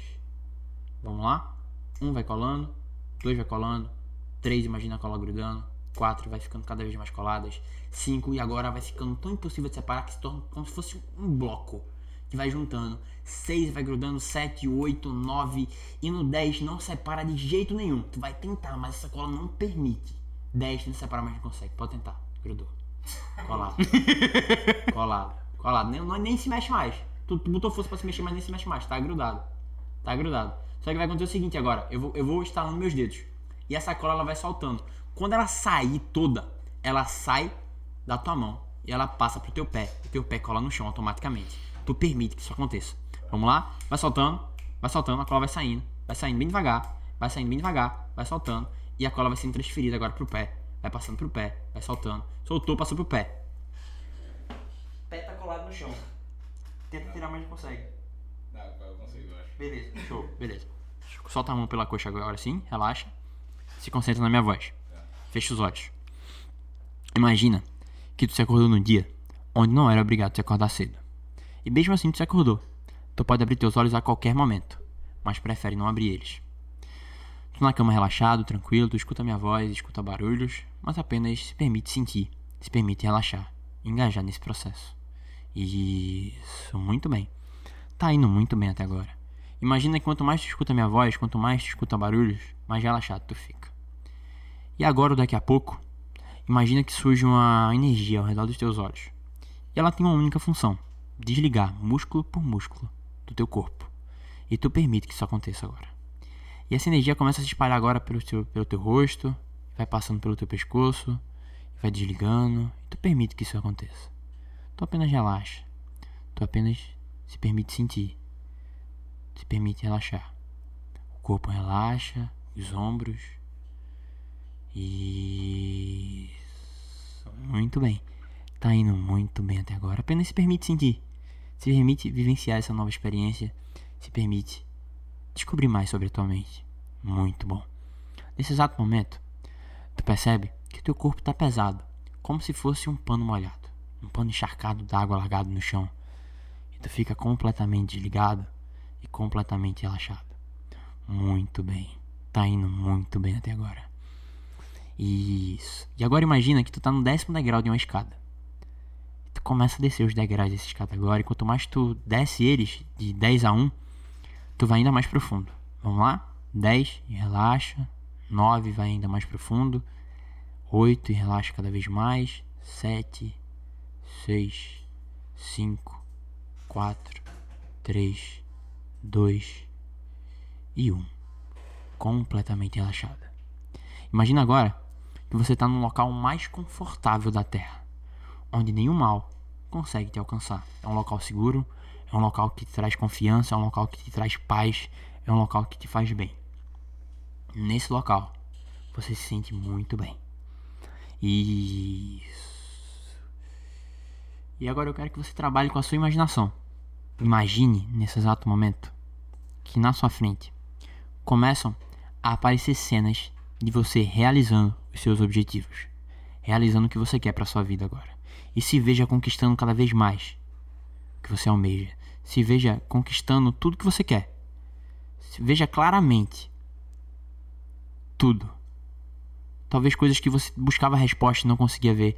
E você se sente bem, se sente em paz agora, se sente confiante, se sente pronto para tudo, se sente preparado para qualquer desafio. E você sente uma energia que surge dentro de você, que toma conta do teu corpo de uma vez por todas. E tu sabe que tu é muito pronto para tudo isso. E tu se vê realizando, tu se vê sentindo, tu se vê conquistando, tu se vê é, se sentindo muito bem.